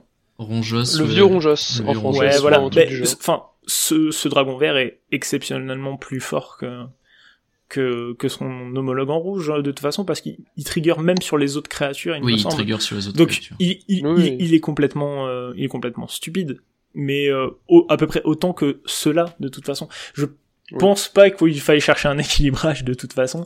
Ça reste des créatures que quand tu vas les jouer, bah, tu vas prendre une target au même titre que peut être un euh, Jinji Taxian ou une Elesh Nord. Ouais, les Praetor ou ce genre de choses. Voilà, c'est ça. C'est des cartes où tu vas prendre des targets. Euh. Et, encore, je les trouve globalement plus faibles parce que bah, ils ont pas la célérité tout simplement et que leur effet, tu vas pas pouvoir le trigger de suite. Justement, je, voulais t'en parler. Est-ce que vous avez entendu parler de Enzi l'outilleur qui est sorti très récemment dans les commandeurs de New Capena Oh no Qui vous dit que vos sorts de créatures avec une valeur de mana supérieure ou égale à 4 que vous lancez, on le blitz. Oh la célérité Et qui réduit, et lui-même réduit les coups de blitz pour chaque fois où vous l'avez lancé. Vous pouvez faire des choses stupides avec ce commandeur et avec ces dragons. Bien sûr, mais comme avec euh, Satoru Mezawa, en fait, euh, Magic et le commandeur te proposent de craquer des cartes ah qui sont euh, bah, à, peu, à peu près régulées. Et c'est le propre du jeu, de toute façon, c'est de créer des synergies complètement abusées, et de, de prendre avantage. Et c'est le propre du commandeur de faire des trucs spectaculaires. Et bien évidemment qu'on va jouer des decks réanimateurs avec des trucs, mais ça a toujours été là, ça a toujours euh, fait partie de Magic. T'as toujours réanimé un, un, un, Predator, un machin, un Eldrazi. T'as toujours cheaté les trucs, cheaté les créatures pour faire des gros effets. C'est le propre du commandeur. Je suis d'accord, mais là c'est vraiment écrit en gros au marqueur noir que la carte est forte, que la carte est pas forte mais euh, mais flashy et ça me plaît, j'aime bien. moi, franchement, le Lanson Copper Dragon, il me donne envie de faire un même, tu sais, où genre t'as le Virgin CEDH player joue Dockside Extortionist, alors que les vrais chats jouent Lanson Copper Dragon. bon bah voilà, en fait, c'est euh, comme des colosses de pestacier, des machins. Enfin, c'est des trucs, c'est des trucs gros billes qui demandent à être cheatés. Et, euh, et moi, je pense vraiment qu'ils sont un peu au-dessus, euh, en dessous, pardon, des, des prédators, dans le sens où les prédators vont avoir souvent un impact immédiat, en tout cas dans le tour où tu les as lancés, alors que là, bah, nativement non. Voilà, d'un point de vue lore, ça faisait sens également que des créatures qui sont aussi importantes dans Donjons et Dragons, qui sont emblématiques depuis les toutes premières versions du JDR, euh, et des cartes qui valent le coup. Euh, ça ce qu'avait un peu manqué sur la dernière fois qu'on les a vus quand il y avait les simples dragons bleus, dragons blancs, etc., qui étaient des Unco, il me semble, mais qui n'étaient pas des anciens dragons blancs et anciens dragons bleus. Là, c'est les dragons métalliques, qui sont les dragons qui sont alignés euh, plutôt côté bon dans le lore. Et euh, ça fait plaisir de voir qu'ils sont fidèles à leur réputation dans le JDR.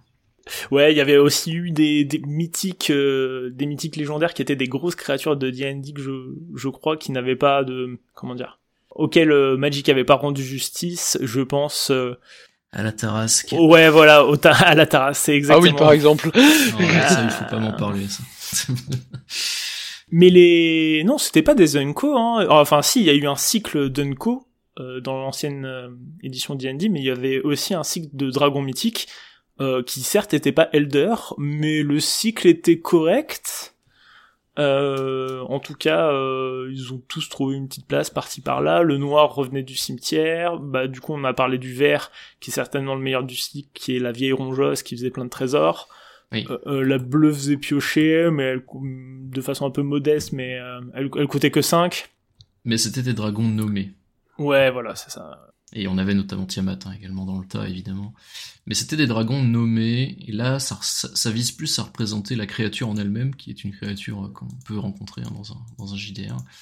Et euh, ça, me, plaît bien. Mais effectivement, les dragons mythiques de cette édition-là étaient bien, même si c'était plus orienté pour le, pour le standard, je pense. Mm-hmm bah, je pense qu'il est temps de passer à la dernière mécanique de ce set, qui est la myriade, donc euh, retour de la myriade, euh, mécanique que, j'apprécie hein, globalement, qui voilà, qui, avait fait son apparition, il me semble, dans, des decks préconstruits. Euh, c'était pas exceptionnel, mais c'était plutôt chouette. Ici, on a un bon step-up hein, quand même euh, de la mécanique. Qu'est-ce que vous en pensez? Je trouve ça ennuyeux, la myriade. Je, vais être honnête, hein, évidemment je connaissais déjà d'avant, hein, c'est une mécanique qui revient. Je, c'est pas une mécanique qui m'intéresse. Je, comprends la volonté, euh, c'est le fait de dire bah on est en commandeur, c'est difficile de décider d'attaquer quelqu'un, du coup, allez on a qu'à, on a qu'à attaquer tout le monde. Je suis bien moins fan du retour de la myriade que du retour des aventures. D'accord. Ah ouais, carrément. Ah vraiment, je suis pas, je, suis pas un grand fan et je trouve que la mythique, euh, alors elle est pareil, elle est super flashy. Hein, on a un enchantement mythique, euh, la loyauté de la Légion, euh, qui coûte, qui coûte 8, 8, hein, dont deux blancs et qui dit que tes créatures ont la myriade. Ouais, bon. C'est, c'est un peu, c'est un peu facile. En fait, ce que je reproche à cette carte, c'est, c'est son CCM hein, globalement, mais en gros, c'est un un finisher qui n'en est pas un, tu vois, enfin. Ouais, ouais je suis d'accord. A priori, tu vas vouloir jouer ça dans un deck qui a euh, bah, des effets sur l'attaque, a priori, donc peut-être dans, dans, certainement dans Ishin, je suppose, ou en tout cas euh, peut-être sur des créatures qui a des ETB, ça fonctionne bien aussi. C'est, en fait, c'est j'ai l'impression que c'est un finisher qui vaut pas forcément le coup. Euh, ou en tout cas, c'est une mythique qui va rentrer vraiment dans des dans des decks très très ciblés ou en tout cas un peu ciblés. Je, trouve ça, je trouve ça un peu dommage parce que ça manque de finisher dans la couleur et là on avait une belle occasion d'avoir quelque chose. Euh, ça coûte un peu cher quand même. Perso, je trouve que Myriad c'est une, une un peu toolbox, un peu un peu outillage, euh, le, surplus qu'on met dans des decks de temps en temps euh, pour pour aider. Et et je trouve qu'elle est pas spécialement intéressante de manière générale parce que c'est ça retire beaucoup de choix en fait, ça retire beaucoup de de la de la complexité des phases d'attaque en fait qu'on peut avoir en commander. Et, euh, et c'est un peu un peu réducteur dans ce dans ce train là. Mais d'un autre côté, je trouve qu'elle est très intéressante quand on essaye d'en abuser. parce que euh, c'est un des un des petits espaces de niche qu'on a pour essayer de faire des, des choses un peu cheloues. Je pense par exemple à OBK qui permettent de finir son tour plus vite et du coup ne pas perdre les tokens euh, au moment où il devrait être sacrifié. Mhm. Il y a aussi beaucoup de commandants, euh, je donne un exemple parce que j'ai un ami qui le joue, mais par exemple Ayula, euh, la reine des ours qui était sortie à Modern Horizon 1, qui en fait a des triggers quand tu as des ours qui entrent sur le champ de bataille, et ben jouer Myriad autour d'elle c'est extrêmement intéressant, donc c'est pour ça qu'on joue Blade of Sieve, Selves, pardon, euh, qui a été ré- réimprimé à, à Commander's Legend 2 pour lui donner Myriad et, euh, et donner des, des ours supplémentaires de ce, de ce genre de façon. Moi je trouve que la, la Myriad du coup ne, ne, ne brille vraiment que, que quand on essaye de, de l'abuser de ces façons-là en utilisant ses ETB, en utilisant euh, ses livres de Battlefield. J'ai vu par exemple qu'il y a un background, euh, c'est le Candlekeep Sage, je l'ai pas en français, je suis désolé. C'est le sage de Château Suif. Euh, qui, qui dit que si votre commandant devait entrer ou quitter le champ de bataille, vous piochez une carte. Et en fait, euh, profitez de ce background-là pour euh, jouer Myriade, jouer quelques cartes Myriade ou donner Myriade à votre commandant. Bah, ça vous permet de, ça vous permet de venir récupérer bah deux, deux de, piocher deux à, deux à quatre fois par euh, par phase d'attaque. Et c'est dans le genre de cas que je trouve que Myriade devient intéressant, mais sinon en capacité seule, enfin franchement c'est c'est plat en fait. On n'a pas grand chose à faire avec, il y a peu d'interaction. Ça réduit le choix, c'est pas voilà. Ouais, bah écoute, moi c'est une capacité qui m'en fait toucher une sans faire bouger l'autre. C'est c'est sympa, mais je trouve que ça, comment dire, c'est difficile à doser en fait dans l'équilibrage d'une carte. Qu'est-ce que qu'est-ce qui fait qu'une carte à la myriade devient bonne ou pas? J'ai du mal à, à jauger. Il y a la mythique euh, les anges de combat de tir qui est, je pense, euh, une carte que beaucoup de monde a vu passer. Euh, c'est des c'est un ange, euh, enfin c'est des anges du coup, euh, 4-4 pour 4 euh, vol myriade et qui euh, à chaque fois qu'ils infligent des blessures de combat à un joueur, on va piocher une carte si ce joueur a plus euh, de cartes dans sa main que nous, et on va faire un trésor euh, s'il contrôle plus de terrain que nous, et la même chose pour les PV, on va gagner 3 PV si le joueur euh, qui a été touché a plus de PV que nous. Euh, c'est cool parce que ça fait une bonne carte, euh, un peu forte pour le blanc, aggro, donc c'est c'est chouette. En fait, le fait qu'elle a une capacité globale qui interagit avec la mirade fait que cette carte a du sens, enfin que cette capacité a du sens. Mais en fait, dès que ça va être transposé sur une autre créature ou sur un autre design, bah ça sera un peu, euh, ah, je sais pas. Je, encore une fois, je pense, je suis un peu mitigé sur la capacité. Je l'aime bien, mais j'en suis pas un grand fan. Un des trucs, euh, un des trucs qui est très symptomatique de ce que tu viens de dire et par rapport à la mécanique en général, c'est que cette mécanique comporte dans l'édition deux Unco et le reste c'est soit des communes sans grand intérêt du style 1-1 pour 1 myriade, soit des mythiques ultra flashy qui font des trucs de bourrin. Ouais, ou même, euh, même des des rares. Il y a Des rares mais avec des effets très. euh, Et en fait, Il y a des bonnes rares. On a même un commandant myriade. Ah ouais, mais il manque un entre-deux, si tu veux. Il- Enfin, c'est Hmm. c'est là que tu vois que la mécanique est difficilement jaugeable, c'est que comment tu définis une carte qui est moyennement bonne avec la myriade? Parce qu'à partir du moment où tu fais un truc qui va créer des tokens de lui-même, tu peux pas mettre de TB dessus parce que ça va immédiatement être trop fort. Euh, T'es obligé de mettre des petites créatures avec des, des effets d'attaque qui sont pas incroyables. Ouais. Et ouais, en fait, c'est le problème de cette capacité qui peut être très forte euh, à partir du moment où tu cherches à en abuser et qui de façon native est fade. Ouais. Mm. Et en plus, visi- visiblement, euh, quasiment réservé à Boros dans cette édition. Il y a qu'une seule carte bleue qui a, qui a Myriad. C'est ce que c'est ce que j'ai c'est ce que j'expliquais tout à l'heure, c'est une, méca où en gros si tu ne joues pas avec, c'est vraiment plat. Et dès que tu essaies de jouer un peu avec, ça devient très intéressant et par contre ça peut euh, facilement devenir fort. Si tu joues euh, bah, par exemple, tu parlais du, du GG, tu y a Duke Elder Ravengard en anglais, je lis pas en français. je regarde pas les cartes C'est. Duke Hulder euh, Garde Corbeau. D'accord. Duke Elder euh, Garde Corbeau qui euh, qui te permet justement de venir donner un myriade à tes autres créatures. Et, euh, et c'est ce genre de design qui va qui va vraiment être intéressant en fait sur le sur euh, sur la mécanique puisque bah tu comme comme le disait Dada comme c'est une mécanique très forte si tu la poses sur une créature qu'est-ce que tu veux mettre à côté? Tu peux pas mettre de TB tu peux pas mettre de trigger d'attaque tu peux pas mettre plein de choses qui pourrait être euh, qui pourrait être fort, mais euh, la, la donner à une autre carte, c'est c'est le plus efficace et c'est le plus intéressant. Si je peux me permettre un, si je peux me permettre un mot en fait sur une autre mécanique qui a fait son retour, qui est Aventure, pour le coup, il y en a plus hein, que de cartes Myriad dans l'édition. On a, euh, on a 5 cartes blanches, 6 cartes bleues, 5 cartes noires, 4 cartes rouges et 5 cartes vertes qui ont récupéré, euh, qui, qui, qui, ont, bah, qui sont quasiment toutes sorties de nulle part. Hein. Je crois pas qu'il y ait de reprint. Et qui sont des cartes aventure.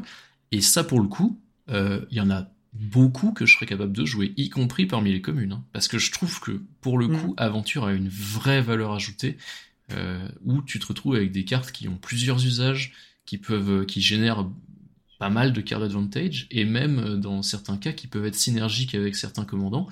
Euh, notamment, je crois, un des commandants des nouveaux préconstruits qui va permettre de jouer avec euh, les cartes que tu joues depuis l'exil. Et bah ouais, les aventures, ça c'est pas mal pour ça. Donc euh, j'attends j'attends beaucoup de voir en limité ce que ça va pouvoir donner ces trucs-là. Et je pense que ça sera fort. Et tu seras surpris d'apprendre qu'une mécanique qui est sortie à Ikoria est forcément bonne. ah Ikoria, qu'est-ce que je raconte? Non ah, personne me rattrape. Ah, zut. Le truc avec Coco, là, et oui. le pété. Eldrain. Eldrain. Une mécanique sortie à Eldrain est forcément forte. Ouais, c'est clair. Et, euh, je, si euh, tu permets que j'enchaîne un peu sur Aventure, euh, Nox? Euh, bah c'est revenu depuis Eldrain, et franchement, c'est de bon ton que qu'Aventure revienne. C'est une mécanique qui est super intéressante et qui apporte beaucoup de beaucoup de pièces plutôt bonnes, mais rarement cassées. Et en plus, on a eu euh, pas mal de cartes, comme le, comme le précisait Data, qui permettent de jouer depuis l'exil.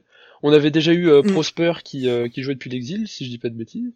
Et là, on a eu un, un, un commandant Grul qui créait des loups quand on joue des cartes depuis l'exil. Et il y a aussi un commandant Izet qui, fait des effets quand on joue des cartes aventure. Et je trouve ça vraiment intéressant puisque aventure, comme les cartes modales et comme toutes les cartes à choix, c'est des belles profondeurs de design, c'est des belles possibilités. Et c'est souvent des cartes plutôt intéressantes et au final plutôt jouées sans vraiment casser de format et sans venir poser de problème ailleurs. Mm. Et ouais, c'est même euh, de très bonnes cartes de draft en général, hein, parce que poly... parce que polyvalent. beaucoup hein, de polyvalence, notamment au cycle, des dra... Euh, au cycle de dragons qui ont euh, qui ont aventure, qui sont des, des tons avec le vol et qui derrière permettent un autre un autre effet de début de partie. Cette bonne carte. Je pense aussi, moi, une carte qui m'a marqué quand je l'ai vu spoiler, la corne du Valhalla c'est un, c'est un artefact équipement pour deux. Alors je vais, je vais commencer par son aventure. Blanc blanc X en, rituel, créer X soldat 1-1 blanc. Ça tout seul, c'est une carte que je peux jouer dans un deck token. Euh, euh, de l'autre côté, c'est un équipement qui dit que la créature équipée gagne plus 1 plus 1 pour chaque créature que vous contrôlez, ça s'équipe pour 3. Pareil, je la jouerai toute seule dans un deck token. Alors qu'on me propose une carte qui fait les deux en même temps, euh, je trouve ça carrément bonus. Moi, je, Il fait surtout les deux à la suite. Ouais, ouais, les deux à la suite en plus, effectivement. Non, je trouve ça, je trouve ça vraiment intéressant. Du coup, on a un cycle de rares avec cette euh, capacité dont, dont certaines paraissent plutôt fortes. Euh, je pense au, manuel des monstres. Euh, oui. Qui est un strict upgrade de Elvish Piper. Je pense que c'est une carte qu'on va voir, euh, qu'on risque de voir. Je sais pas si ça a le potentiel de, de devenir une sorte de staple. Donc pour rappeler la carte, c'est un artefact vert qui coûte 4. Ça peut être aussi du coup joué en aventure en tant que rituel pour 3, qui va nous dire de meuler 5 euh, cartes et de renvoyer une créature qu'on a meulée cette façon dans notre main. Et donc si on le joue en tant qu'artefact, on peut payer un vert, un incolore, l'engager et mettre une créature de notre main sur le champ de bataille euh, bah c'est moins cher que la plupart des autres effets qui faisaient la même chose. Sauf qu'en plus c'est ultra polyvalent. Et puis pareil, dans une moindre mesure, c'est deux cartes que je me verrais jouer séparément. Donc le fait qu'elles soient en une mm. seule carte, pareil, c'est bonus. Vraiment. Ouais, dans quelque chose qui fait un peu, euh, bah, qui va peut-être un peu profiter de la meule et euh, qui derrière joue des gros tons. Mm. Donc effectivement. J'ai pété le somme moi quand j'ai vu le monster manuel. Pourquoi le sum Bah parce que les deux decks dans lesquels je pourrais le jouer c'est Ogak, sauf que pour 3 meuler 5 mais remonter une carte qui vient d'être meulée c'est pas très bon. C'est pas bien. Et de l'autre côté je joue Roshin mais du coup mes créatures elles ont un coût en X et du coup la capa je peux pas m'en servir. en fait dans les deux cas j'étais en mode c'est dommage c'était pas loin. dans le cycle la carte que j'ai bien aimée aussi c'était euh, l'hôtel de Bâle qui est un artefact noir qui coûte 2, qu'on peut jouer en aventure en tant que rituel pour 3, qui va nous dire qu'on va créer un, un skeleton 4-1 euh, avec la menace. Donc pour 3, faire une 4-1 menace, c'est relativement ok. Et euh, donc en tant qu'artefact, on va pouvoir payer deux incolores, un noir, l'engager, exiler une créature qu'on contrôle et renvoyer une carte de créature de notre cimetière sur le champ de bataille. On ne peut activer cette capacité que comme un rituel. Ouais, c'est fort. Hein. Ouais, c'est fort. Hein. Réanimer une bête pour 3, bon, t'exiles une créature de board, certainement un token a priori, ou quelque chose de, de pas très utile, un dork. Euh. Une 4-1 par exemple. Ouais, une, une, une 4-1 skeleton par exemple. Et du coup, pour 3, euh, pouvoir renvoyer une bête de, de son cimetière, moi je trouve ça plutôt gros quand même. Non, c'est clair. Il y en a une en rouge, une rare en bah, rouge. c'est ce que je suis en train de voir, j'ai pas l'impression. Euh, il me semble que c'est un cycle qui n'a pas de Non, il n'y a pas de rare rouge. Étrange. Surprenant, effectivement, mais bon. C'est un peu triste. Euh, je suis en train de faire la, la, recherche ailleurs. Non, elle n'y est pas. Donc, euh, donc voilà, on en a une en bleu qui m'a pas trop tapé dans l'œil, que je trouve plutôt anecdotique, mais qui a le mérite d'être là. Dans chaque, euh, dans chaque couleur, t'avais, euh, t'avais un ou deux artefacts et le reste c'était du, de la créature. Mm. Le ouais, moi j'ai le. pas d'artefact, le rouge en a un seul, le noir en a deux. J'ai la hache qui va certainement rentrer dans, dans mon deck euh, loup-garou, tout simplement parce que je, je joue des instants euh, qui, qui donnent le double strike. Et donc là, bah, j'ai un équipement ah, pété, hein. qui fait cet effet-là et qui, en plus, peut arriver sur le champ de bataille et donner le double strike, donc je le trouve un peu con. Je, Très bonne carte. Je, fais un, petit aparté qui est euh, en parallèle un peu, un peu chelou, mais euh, je sais qu'on a eu, euh, on a eu les aventures du coup à, à Eldraine, et euh, peu après Eldraine, on avait eu Keldem qui apportait les MDFC. Et euh, je sais pas si vous vous souvenez des commandants de Keldheim, où en gros l'un des l'un des principaux soucis qu'on retrouvait en fait sur eux, c'est que d'un côté on avait un euh, on avait deux effets en fait de chaque côté, mais qu'on aurait bien aimé pouvoir jouer ensemble. Et je trouve que bah, l'aventure permet justement euh, de permet de pallier ce problème. Ouais. Permet de pallier ce mm. problème en, en, ayant une suite dans les dans les effets qui euh, qui est beaucoup plus intéressante que ce qu'on a ce qu'on a pu voir dans d'autres euh, dans d'autres dual face cards puisque c'est globalement la même chose. Faire remarquer d'ailleurs qu'on n'a aucune créature légendaire Adventure. Est-ce que ça viendra par la suite, peut-être? Ouais, peut-être, pourquoi pas. Peut-être. Après, je pense qu'ils veulent euh, éviter qu'on fasse trop, trop de bêtises. Ça paraît fort quand même de pouvoir jouer euh, depuis ta command zone euh, un instant, puis l'exiler, puis le rejouer en mm. tant que bête. Ça, ça me paraît un peu con, ah, d'autant plus, que... tu peux instant le remettre en command zone, tu vois. Ça doit y avoir des interactions un peu bêtes, effectivement ça, ça, en tout cas, ça, ça paraît fort de base parce que bah ça produit du CA pur. Ah bah ça fait pêcher une carte en fait. c'est des sorts qui can trip tout seul. Voilà, c'est ça. Donc euh, c'est, je pense que ça impliquerait un commandant euh, plutôt faible, sinon. Oui, euh, balance dans tout ça. Parce que... Ouais, ça demande vraiment un gros équilibrage. Vous, parlez d'un d'un commandant légendaire, enfin d'un vous parlez d'un commandant qui aurait euh, qui aurait aventure, mais le point que je j'avançais juste avant avec les avec les MD avec les MDFC, c'est ce qu'on avait eu en fait. On a eu on a eu un commandant qui avait un, un MDFC où c'était un sorcerie de l'autre côté. Extus, oui. Extus, Extus que bah, Extus que je, je ne joue que pour sa version euh, rituelle dans un sûr, deck. Comme tout le monde. En fait. c'est ça. Toutes les personnes qui jouent Extus le jouent pour le rituel qui est derrière, ne savent pas ce que fait Extus. Extus Storm en Mardou, c'est super fun, c'est littéralement jouer tout seul, donc je le sors pas souvent, mais bon. Ouais, c'est... En fait, c'est la même chose, sauf que euh, imagine que en gros, après avoir lancé ton ton, ton sorcerie, après avoir lancé, le, je sais plus, c'est l'avatar de chez Tu peux jouer Extus. Ouais. Tu joues Extus, mais par contre, t'es obligé de le jouer. Tu peux plus rejouer ton sort direct. Ce serait, ce serait presque un downside. Non, c'est bah non, c'est un c'est un upside parce que t'as le choix au final. Bah non, si t'as le choix. Si t'as le choix, oui. Si t'as pas le choix. Ben, en fait, ce qui se passe. Ah oui, parce qu'il va sur l'exil, mais tu peux le renvoyer en CZ. Eh oui, Exactement. Donc euh, du coup c'est c'est strictement un upside parce que tu peux choisir de le mettre en aventure ou tu tu peux choisir de payer la taxe mais jouer Estus ou payer la taxe et rejouer ton ton spell. C'est ça. C'est ça, c'est ça au final. Tu peux même être Big Brain et genre le renvoyer en CZ mais pour jouer Estus derrière. Du coup tu payes l'attaque quand même et ça sert à rien. En fait ce serait, ce serait même pire en soi parce que ça veut dire que tu ne payerais la taxe que sur le sorcery. Parce qu'une fois qu'il est exilé, il est plus dans ta zone de commandement, et donc pour le sortir, t'as pas besoin de payer la taxe. Donc je, pense que c'est pour ça qu'on l'a pas encore vu. Ils ont peut-être, euh, ils ont peut-être besoin d'équilibrer encore le truc. C'est un peu, ouais, ce serait un peu, un peu particulier. Après avoir un commandant qui joue avec les aventures, bah du coup c'est le cas. On en a un avec. Euh... Ouais. On a fait le tour des mécaniques, je crois, enfin. Enfin, il y en a des, il y en a des mineurs. Après deux heures.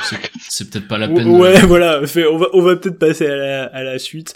Euh, est-ce que vous avez peut-être d'autres déceptions dans, dans l'édition? Moi, j'ai eu quelques petites déceptions. Par exemple, les dieux. Euh, j'ai vu qu'il y en avait eu quelques-uns. Je crois qu'il y en a deux ou trois. Euh. Été, euh, qui ont été passés dans ce set-là. Et euh, le souci que j'ai eu avec, c'est pas forcément que j'ai des problèmes avec le design ou quoi que ce soit. J'avoue que je les ai lus en diagonale, ils m'ont pas particulièrement marqué. Mais c'est que j'étais surpris que ce soit des dieux en fait. Euh, je les connaissais pas dans le lore parce que je joue pas à Donjons et Dragons. Euh, et leur mécanique m'a pas fait penser à des dieux du tout quand je les ai lus. Et j'étais vraiment déçu de voir que le que le que le keyword dieu, euh, enfin que le type dieu passait sur euh, sur ce genre de choses et que ce soit aussi aussi plat au final. La l'indestructible est pas forcément parti, pas forcément pertinente. Et, euh, et les effets m'ont pas marqué. Enfin, ça fait ça fait pas dieu en fait. Là où on avait eu des effets très particuliers euh, sur le reste. Si, si tu si tu permets Dada, je vais rebondir. Je, je suis un peu comme toi. J'ai un une petite déception parce qu'en fait, euh, quand il y a marqué Dieu sur ta carte, t'attends que ça soit une créature qui tâche quoi. On a eu les euh, voilà, on a eu les dieux d'Amonkhet, de Teros euh, et, euh, et de Keldheim. Bon, ils tâchent pas tous, c'est pas tous forcément des, des grosses mythiques.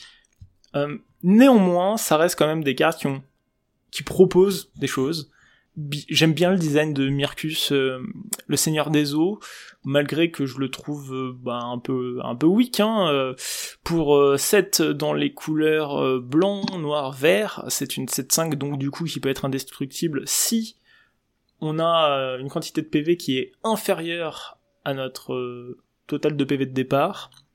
Donc en gros, quand on passe quand on passe à, à 20, il commence à être indestructible et euh, qui dit qu'à chaque fois qu'une créature non jeton meurt, on peut l'exiler et faire venir un token qui est une copie de cette créature, excepté que c'est un enchantement de non-créature. Je trouve le design intéressant, dans le côté où il rend... Euh, en fait, euh, il transforme les, les créatures en fantômes, tu vois. Je trouve que niveau flavor, c'est un peu rigolo, même si je ne connais pas du tout...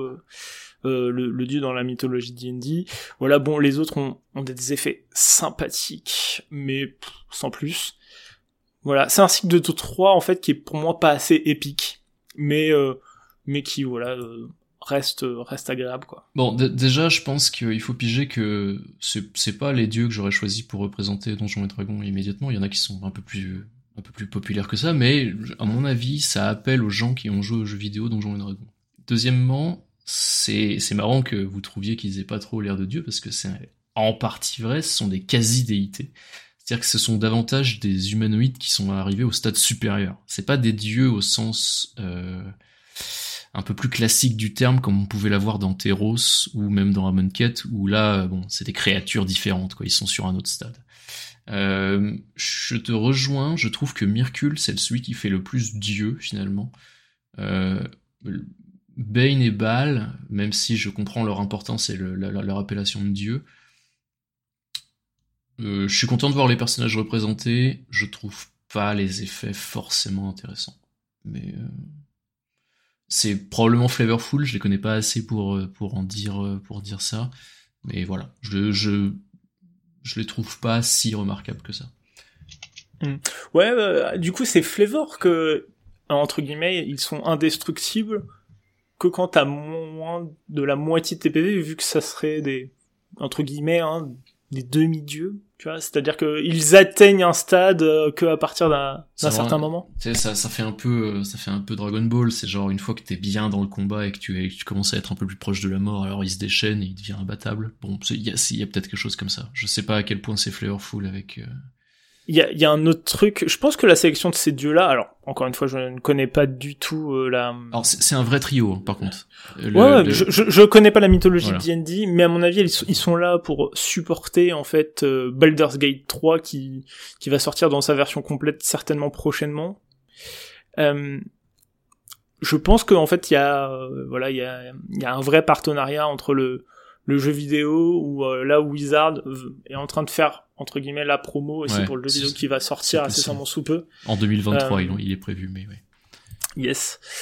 Euh, Tira, tu voulais dire quelque chose encore à propos de ces dieux? Euh, Bah, Dada avançait le fait que c'était pas spécialement, enfin c'était pas des dieux comme on l'entend dans beaucoup d'autres, euh, dans beaucoup d'autres mythologies euh, fantastiques mais ça s'approchait plutôt de demi-dieu, mais du coup je me demande pourquoi pas avoir pris le, le, type, le type demi-god en fait, qui parce existe. que parce que c'est pas c'est pas des demi-dieux dans le sens où c'est pas des fils de dieu, c'est vraiment ah, ouais. des c'est des c'est des humains qui enfin c'est des humains, c'est ouais, des, des, des, humains transcendantés ouais, c'est ça, qui se sont élevés au-dessus en fait. Euh, et comme je te disais, apparemment, alors ça, ça justifie le fait que ce soit pas un cycle au sens magique du terme parce que ils, sont que trois, mais c'est pas euh, c'est pas parce que ils n'avaient pas prévu d'en faire deux autres, c'est que vraiment dans la le lore, c'est un, trio. Euh, je connais pas encore euh, tout, mais voilà, je, je crois que c'est le, les, les trois morts ou un truc comme ça.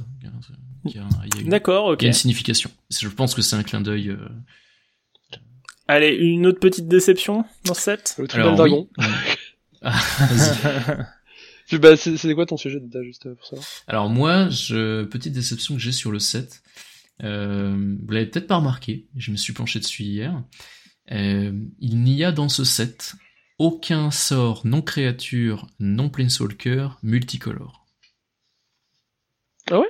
D'accord, oui effectivement. Ah, toutes euh, les cartes okay. multicolores du set sont des commandeurs. Euh, Ah. puisque même les trois planeswalkers qui sont dedans sont euh, utilisables comme commandeurs. On en a pas trop parlé d'ailleurs, mais bon, ils sont, ils sont corrects. Euh, et on n'a aucun rituel, sorcerie, artefact, euh, enchantement qui soit multicolore. Dans un set commandeur, je trouve ça un peu dommage, mais je comprends la volonté qu'ils ont eue de tourner le set énormément sur du bicolore.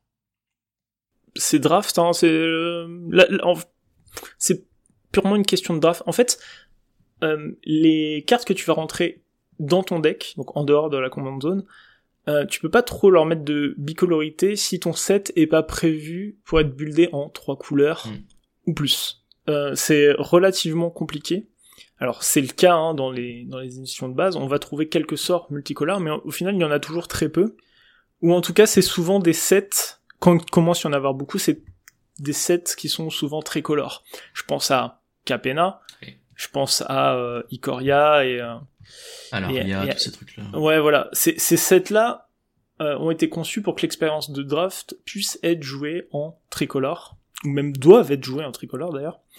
Euh, donc du coup, ça permet d'inclure des sorts bicolores. Euh, c'est pas le cas ici. L'expérience de ce de ce Commander Legends 2 est très orientée autour du background, donc des bicolorités. D'autant plus que on a certainement euh, 10 archétypes de draft. Euh, c'est compliqué de faire rentrer des sorts bicolores. euh. Ouais, mais je peux le comprendre. C'est juste ça m'a surpris et puis je- c'est toujours un peu le- les trucs que j'aime bien euh, quand il y a des éditions commandeurs qui sortent, c'est des nouveaux spells avec beaucoup de couleurs dans le dans le coup. Euh, je trouve ça toujours un petit peu flashy à jouer, j'aime bien. Et donc euh, Ouais, et que puis ouais, c'est souvent des effets que tu peux booster un peu c'est ça. Euh, et que tu leur ajoutes des couleurs de façon à ce qu'ils soient moins jouables. Tu jouerais pas Niv Mizzet Reborn par hasard? Non non, je l'ai joué. En toute honnêteté, je l'ai joué, mais euh, je- D'accord, ok.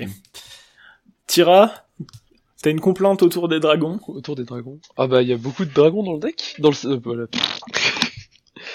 dans le set? Ouais, j'ai un petit un petit souci avec le tribal dragon dans ce dans ce set là. Et pas spécialement parce que je le trouve euh, mal fait ou trop présent ou quoi, mais parce qu'il y a des petits soucis des cartes qui auraient peut-être pas dû être imprimées de cette façon ou imprimées différemment. À quoi tu penses? Euh, bah, j'ai remarqué surtout qu'il y avait beaucoup de commandants qui avaient été faits pour le Tribal Dragon dans ce set. Euh, et bah, j'ai envie de vous dire, on va dire qu'il y en a plusieurs. Je vais vous parler de Mirim au milieu, Dragon Sentinelle, vol par euh, vol avec Ward 2, c'est une 6-6, et quand vous créez un- quand vous jouez un jeton, bah vous le copiez, vous en faites une copie, s'il était légendaire il l'est pas. En gros ça copie tous vos sorts de dragon. Donc vous avez un GG dragon qui est absolument exceptionnel pour jouer dragon. Euh, il coûte 6 certes, mais c'est pas un problème. Vous savez très bien que dans le jeu, on avait déjà Ur-Dragon, Sion de l'Ur-Dragon, il y avait d'autres cartes qui permettaient de jouer, euh, jouer Tribal Dragon. Et en fait, dans ce set-là, ils ont fait beaucoup de commandants dragons, alors qu'il y avait deux meilleurs designs et des meilleurs, des meilleurs GG un peu partout. Je trouve ça vraiment dommage, parce que ça, ça fait qu'on a beaucoup de commandants pour, euh, pour jouer dragon. Par exemple, il y a, y a Lausanne qui permet de jouer dragon, il y a un commandant rouge avec background qui permet de jouer dragon. Euh, il y en avait quelques autres, je les ai pas tous en tête, je suis désolé. Mm. Mais, encore une fois, c'est un archétype de draft. C'est la tribalité. Euh, c'est la tribalité dans le draft, comme euh, Pirate pouvait l'être dans Commander Legends 1 en fait. Ouais, mais je trouve que ça fait perdre un peu de leur superbe au type des dragons, et en plus ça fait qu'on a beaucoup de cartes qui sont un peu décevantes. Euh, je, je, sais que par exemple il y avait un, il y a, il y a des commandants, il y a un, il y a un commandant vert, c'est Corlessa, qui a un effet qui pourrait être juste mono vert. Et en fait ça vous fait un commandant cynique. Ouais, mais l'effet, l'effet pourrait être mono vert. Et le, le commandant est cynique, alors qu'il aurait été grul, il aurait été beaucoup plus intéressant, par exemple. Tu peux nous décrire la carte?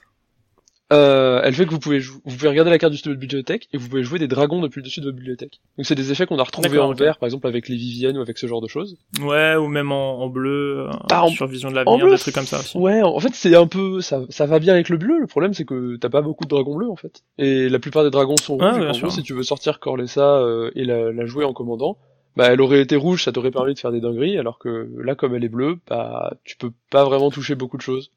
Typiquement un, typiquement un design de Commander Unco, hein. c'est un commandeur que tu vas retrouver dans les dans, dans les 100 au final et tu es pas en commandant mais Ouais, bah c'est un peu le truc mais du coup elle est du coup elle est commandant alors qu'elle aurait pu être classée différemment. C'est un peu le c'est un peu de la déception pour moi c'est pas vraiment forcément un gros problème puisque au final c'est des cartes qui qui ne poseront pas de problème, elles, apporteront juste de la déception aux personnes qui tomberont dessus, qui auront envie de les build et qui se rendront compte des limitations, quoi. Hmm. Euh, c'est vraiment une carte d'archétype de draft. Hein. Euh, c'est c'est là pour euh, te permettre d'avoir un commandant synergique avec les pics que t'as eu en draft. Je pense qu'il faut pas voir la carte plus que ça. Et derrière, ça sera potentiellement une bonne carte dans ton euh, 5 couleurs tricolore dragon, tribal dragon. Mais en dehors de ça, la, voilà, la, carte est pas, a pas vraiment une volonté d'être jouée en, commandant dans, en construit, en fait. Mais bon, je, peux, entendre. Moi, il y a une carte dont, dont je voulais, euh, je voulais vous parler. C'est pas forcément une déception, mais je pense que c'est une carte qui a fait beaucoup jaser les internets. C'est euh, l'archiviste Dogma. Alors, l'archiviste Dogma, c'est un, un, un, demi-homme, un, un alphelin. C'est, quoi Alphelin. Euh, c'est un alphelin. C'est le terme, euh, le terme pas autorisé pour dire hobbit. Enfin, le terme autorisé pour dire hobbit sans se faire poursuivre par Tolkien. Ok, mais c'est quoi le... Attends deux secondes. Ça a été traduit comment en français? Ah, c'est un alphelin, c'est alphelin. Ok, d'accord. Bon, bah voilà, c'est un alphelin éclair pour deux, c'est une 2-2 qui a le flash. Euh, qui dit que à chaque fois qu'un adversaire euh, cherche dans sa bibliothèque, on gagne un point de vie et on pioche une carte. Donc ça nous ça nous rappelle forcément agent d'opposition. C'est mais moi ça me rappelle plus la part du contrebandier au final que, que agent d'opposition, mais voilà, c'est c'est la continuation de ce cycle. Ça a beaucoup fait jaser les internets comme étant un futur staple. Euh, je pense que c'est une excellente carte au-dessus de la moyenne hein, du set, voire même très au-dessus de la moyenne. Euh, néanmoins, j'ai l'impression que Internet et la communauté Commander surcotent un peu la carte. Euh, j'ai mis des guillemets à chaque fois hein, sur, mes mots, j'essaie d'exprimer mon, idée sans outrer tout le monde, mais voilà, je, pense que cette carte, au même titre que la part du contrebandier d'ailleurs, est légèrement surcotée. Euh, je veux bien vous expliquer pourquoi, mais avant, j'aimerais que vous me dites ce que vous pensez de cette carte. Euh, écoute, je suis euh, assez d'accord avec toi pour dire que c'est une très bonne carte, j'aime beaucoup le design, ça rappelle évidemment euh, la lignée euh, agent d'opposition et le Avenman Sensor, qui était... je sais plus son nom, c'est le... C'est le Cérébro quelque chose, Avemain, en français qui, euh, qui du coup euh, les deux euh, limitant les, les, les, les, recherches dans les bibliothèques adverses. Euh, et perso, l'archiviste de moi, je le trouve super intéressant. Par contre, je ne comprends pas les personnes qui disaient que c'était complètement cassé comme carte. Euh, je trouve que la carte, elle est juste bien balance, que même si ça profite de certaines choses, ça correspond beaucoup au blanc.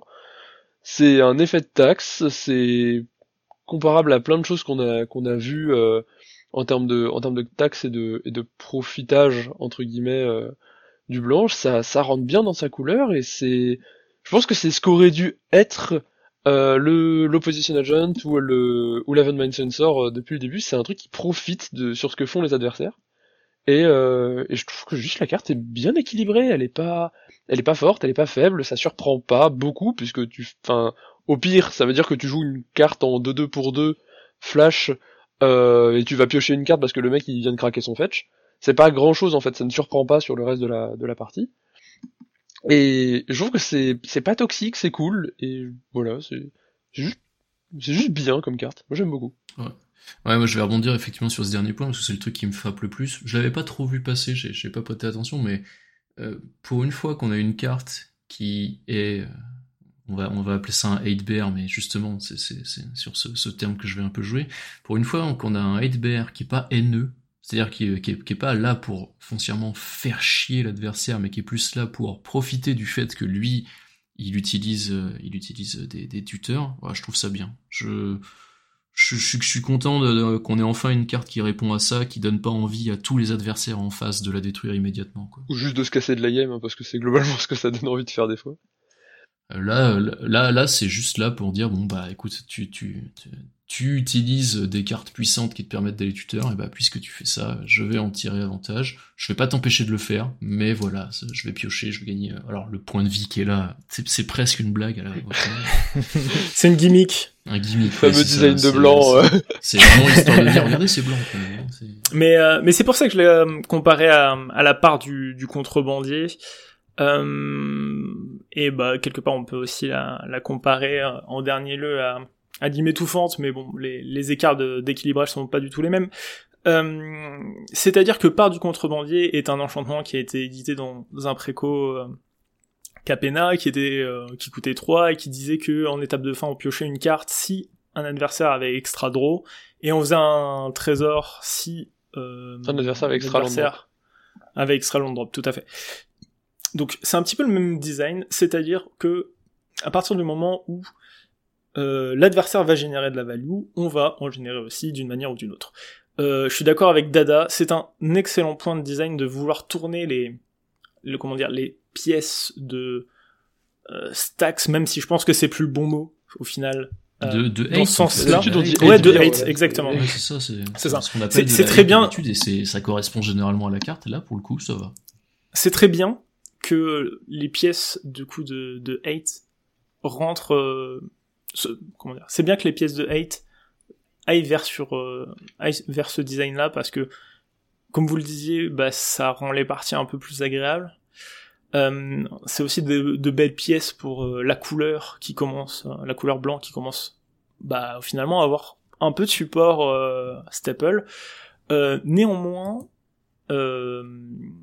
je pense que que ça soit l'archiviste ou la part du contrebandier, je pense que c'est des cartes qui sont de manière surcotée euh, parce que c'est des cartes qui vont briller euh, surtout contre des decks très euh, très optimisés.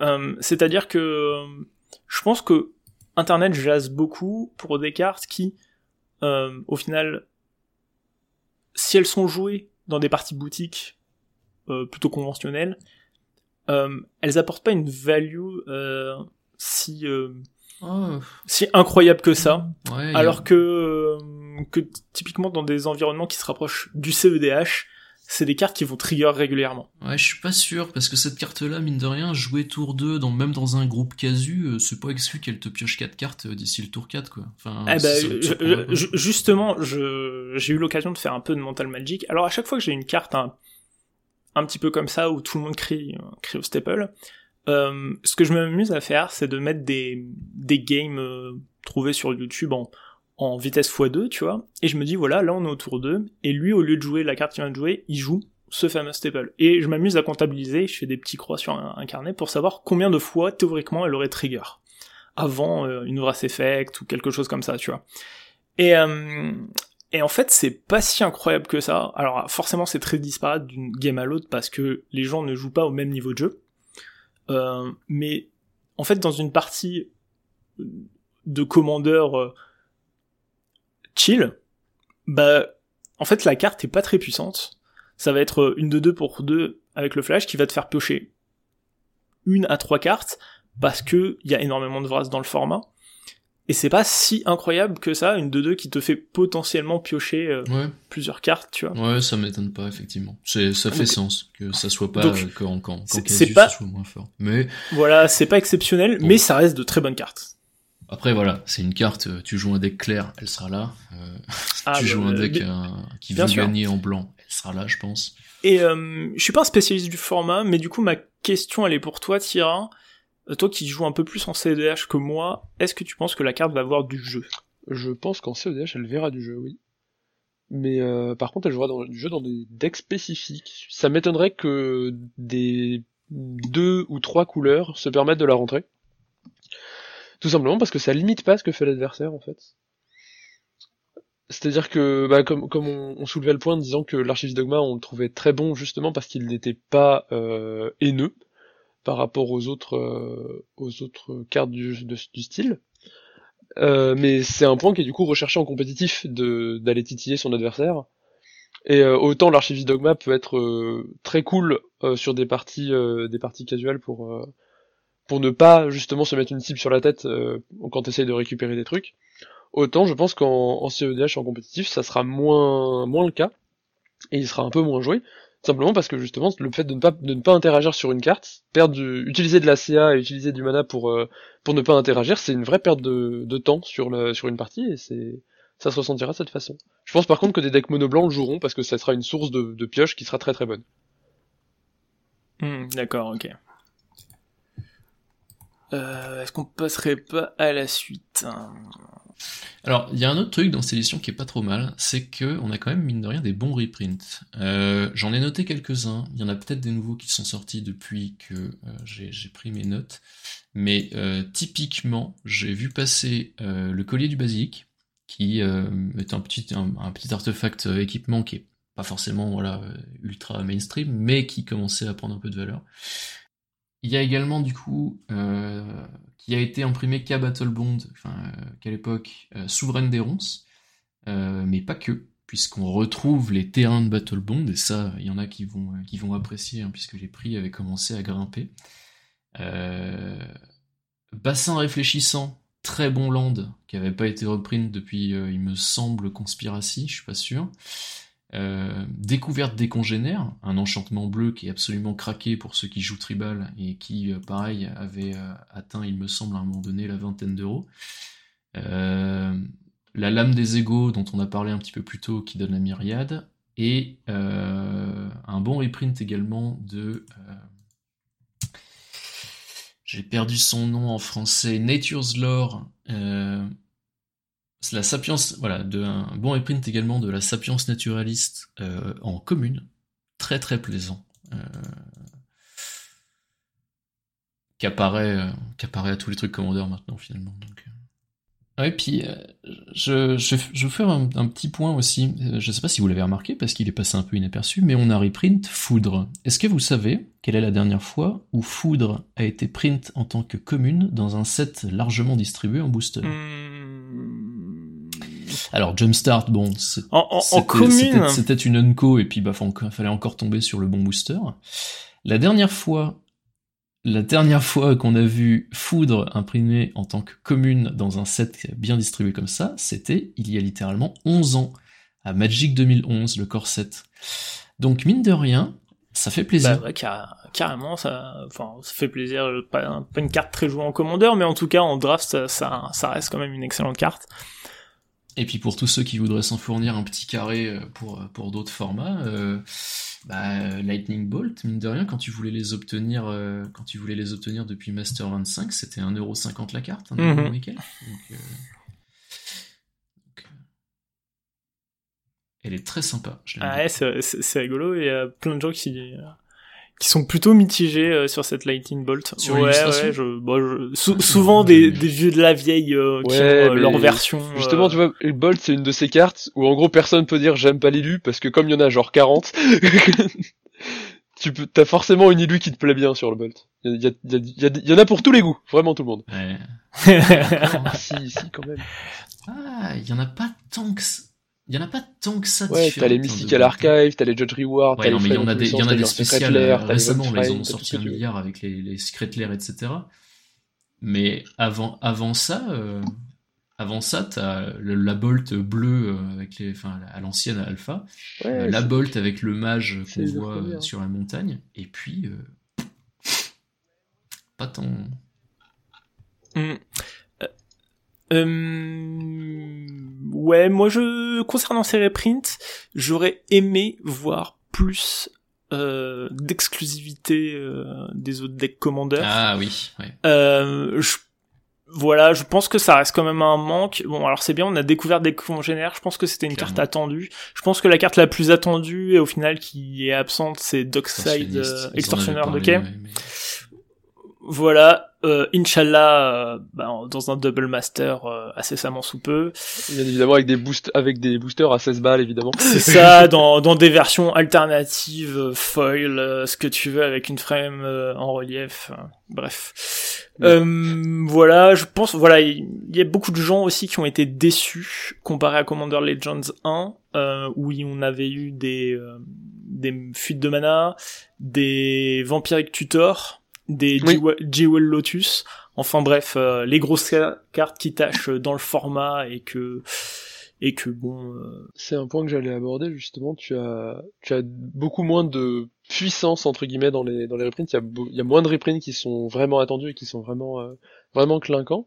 Et ça s'accompagne aussi du fait que comme on est sur un un nouveau settings puisqu'on est sur euh, on est dans les dans les rêves oubliés et pas euh, et pas dans dans le multivers habituel de Magic, bah un truc qu'on avait eu à Commander euh, Legend 1, c'était l'arrivée de plein de personnages de l'ancienne histoire du jeu qui étaient imprimés sur des cartes et du coup ça permettait d'ouvrir un petit peu les designs tout en rappelant le le lore aux joueurs de Magic. Et là, bah, ce, cette, euh, ce ce, ce, ce- cet espace-là qu'on aurait pu retrouver pour les joueurs de Magic, bah, en fait, il, il est beaucoup plus dirigé vers les joueurs de Baldur's Gate et de, et de D&D.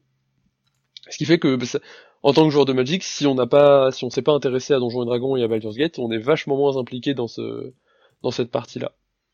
voilà. Sinon, euh, Command Tower réédité un nouveau avec un nouveau dessin, personne n'en parle, moi j'en parle. Ouais, bien. Bah, il est tout rond, il est tout rond le Command Tower. C'est pas un Command Tower, c'est un Command Dome. Je comprends pas. Ouais, partie de ces cartes où ça ne me, ça ne me choque plus trop de la voir à tous les goûts et les couleurs. De toute façon, euh, moi tout ce que je veux, c'est la Judge Gift de 2010, là, je sais pas. Euh, moi, moi j'ai bien envie de, de trade mes Bound Land pour avoir euh, ceux-là avec un joli flavor text. euh. Ouais, pareil pour euh, mes Reflecting Pool, je les traderais bien par euh, des nouvelles Celle-là, elle est belle. Reflecting ouais, pour Pool. le coup, je mais suis bon. d'accord. Ouais, c'est- celle-là elle est belle et puis moi j'aime bien quand mes cartes ont des textes d'ambiance en fait. Ça dépend. Imagine Blue Moon avec un texte d'ambiance, quoi. Imagine si Counterspell, il y avait marqué cher en dessous. bon, euh, sinon pour euh, conclure un peu sur cette édition, est-ce quelles sont les cartes que vous avez absolument envie de vous procurer? Et euh, quel commandant allez-vous monter? Moi, il y en a deux qui me tentent. Euh, Neuf doigts qui est, euh, qui, qui est probablement celle que je vais build en premier. Euh, parce que j'aime bien les gates. Que j'avais déjà un deck gates avant, mais qui n'avait pas de vrai commandant euh, orienté autour de ça, et que là, je, vais peut-être m'y mettre.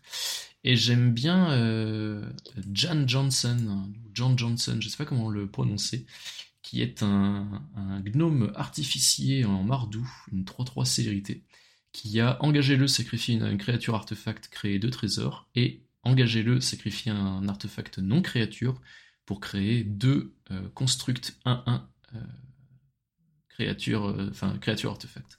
Ouais. Euh, Jen l'air façonneur de canaux. Pardon? Jen Lansen, façonneur de chaos. Ouais. Voilà, c'est ça, Jen Johnson, façonneur de chaos, qui a l'air fun. Euh, je, je pense qu'il y a des petits, euh, il y a des, voilà, il y a des petits tricks et des petits boui-boutages à faire avec. Mm, je- Moi, je trouve ça, je trouve ça solide, hein, quand même, comme commandant. C'est vraiment pas déconnant, sans être nécessairement vraiment abusé. Ouais, il, est, il est vraiment très sympa, je trouve aussi. euh, il permet de faire certaines choses qui sont assez cool, mais sans, Mm. sans non plus, bah, comme tu comme tu disais, sans être abusé. C'est, c'est, c'est assez intéressant. Ouais, voilà, il, il- en fait, il va générer deux fois plus de, de quelque chose. Donc, euh, moi, je, je trouve ça plutôt chouette. Il me, tu sais, il rentre un peu dans cette vibe un peu euh, en fait. Il, euh, il te demande de sacrifier des artefacts pour produire deux fois quelque chose. Et, euh, et j'aime bien ce délire-là. Euh, D'ailleurs, ça m'étonnerait pas que Osgir soit incluable dans le deck, pourquoi pas, tu vois. Mais euh, en plus, il a cé- célérité, donc il est, voilà, il est ça reste quand même une carte euh, plutôt dynamique. Tu peux établir ton plan de jeu, puis jouer ton commandant et commencer à boubouter. Euh, ça m'étonnerait pas qu'on tombe sur une combo à un moment donné. Si on n'a pas déjà, d'ailleurs. Moi, je l'ai vu différemment, je veux dire, sur ce point. Euh, d'ailleurs, j'ai vu la carte, je l'ai comparé à un Gave, mais pas fait pour combo, mhm. et j'en étais très heureux. D'ailleurs, heureusement qu'il est pas bleu parce que sinon Free from the Real, mais c'est parti quoi. Ouais, ouais, bah ça. Je, pense que justement c'est bien de s'être éloigné un peu de de ça en color pie. On aurait pu l'avoir en J-Sky et ça aurait été très con. Euh, bah ouais.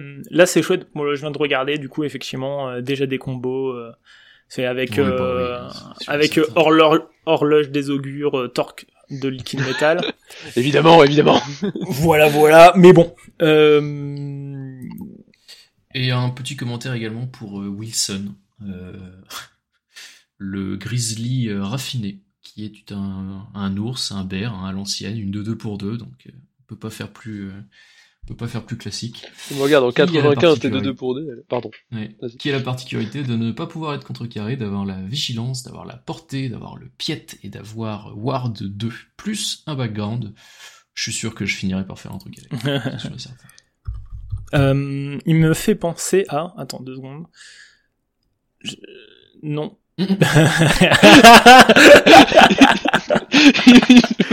non. ouais, ouais, effectivement. Il pourrait me faire penser à, à Questing Beast, mais non. Il me fait penser à Rograk, fils de Rognar, où euh, pareil, c'était euh, une créature typique de son type, donc là, c'était, là, c'est une 2-2 pour 2, et les kobolds sont des 0-1 pour 0. Et avec full, euh, du coup, mots-clés. Et derrière, bah, tu peux les associer à une autre carte. Euh, Wilson, tu le jouerais avec euh, quel euh, background, tu penses? Il y a plusieurs options. Il y en a un, ça me ferait rire de le faire au moins une fois. Ce serait... Euh... Est-ce que je l'ai mis? Attendez, je vais vous le sortir. Pitié dit le charlatan, là, le background bleu. Pourquoi je le trouve pas Comme ça, t'as un, comme ça, t'as un GG qui est ah protégé H24 et après tu, tu, prends les spoilers adverses, tu t'en fais des copies et tu, tu tatanes les gens avec leur propre commandant, là. Alors, je, je pensais à peut-être euh, Wilson, euh, le cultiste de l'absolu, qui serait du coup pour deux, euh, parce que le alors, cultiste de l'absolu, c'est un background pour un noir, qui dit que tes créatures commandants ont plus 3 plus 3, le vol, Death Touch et Ward paye 3 points de vie, mais au début de ton entretien, sacrifie une créature. Euh, je me dis que si on peut rajouter encore des mots clés dessus, ce serait, ce serait dommage de pas s'en priver. Ouais, bah pour le coup, c'est peut-être plus pour euh, pour la déconnade parce que vol euh, avec portée, ça se cumule un peu. Parade 2 avec parade payer des points de vie. Faut payer les deux. Hein. ouais, ouais, faut payer les deux. bon après, c'est ouais, c'est une gimmick. Et toi, Tira Une gimmick évidemment. Et toi, Tira, qu'est-ce que t'as envie de jouer? Alors, sortez vos calculatrices parce que vous allez péter un plomb encore une fois. euh, bah, je crois que j'en ai déjà parlé euh, une, enfin les fois précédentes où j'étais venu, mais tu sais que je joue un deck Refine Expel. Okay. Et il y a une petite carte qui ne m'a pas échappé qui s'appelle la foudre du roi des tempêtes. et qui, fait que je vais commencer la création d'un tableau Excel pour compter le nombre de mana dont j'ai besoin pour lancer mes sorts. Est-ce que tu peux nous lire la carte? Eh bien, euh, c'est une carte pour X et 3 rouges en éphémère qui dit que le prochain sort d'éphémère ou de rituel que vous lancez ce tour-ci est copié X fois. Et qu'on peut choisir de nouvelles sorts pour les copies, évidemment. Le truc, c'est que, bah, comme je le disais, moi je joue un deck X-Spell où en gros je joue juste des sorts avec des X et j'en profite de façon à, à oblitérer la table. Et en fait, bah, ça permet de copier de nombreuses fois les sorts que je lance, et ça va faire un peu n'importe quoi, dans le sens où je devrais recalculer le nombre de mana que j'ai à faire. Enfin, c'est un enfer, en fait. ok. Je pense que le tableau Excel ne, ne sera vraiment pas de trop au final, et j'en peux plus. Et, côté encore un deck où il faut livrer avec un Dédoliprane, comme je disais tout à l'heure. Et euh, côté créature légendaire, il y a quelque chose qui t'a fait de l'œil ou pas? Euh, côté créa légendaire, bah en fait, euh, avant le podcast, je m'étais intéressé à la créa blanche avec background, euh, celle qui euh, jouait avec l'endurance des créatures euh, qu'on a. Mais j'avoue que je m'étais pas énormément renseigné sur l'initiative parce que j'attendais la fin des la fin des reveals du, du set. Et au final, bah, je suis un peu déçu parce que comme j'ai très peu d'accès à, l'initiative, bah ça fait qu'elle devient quasiment injouable. C'est un peu un souci que on avait soulevé tout à l'heure, mais que j'ai remarqué aussi en regardant pendant qu'on en parlait le monarque, la plupart des cartes qu'il avait, euh, enfin la non la totalité des cartes qu'il avait le monarque, euh, le donnait aussi. Et en fait, le, les quelques commandants qui sont faits pour jouer avec l'initiative, comme ils ne te la donnent pas, bah c'est super dur de jouer avec, et t'as juste pas d'enabler sur un plan de jeu qui est pourtant en command zone.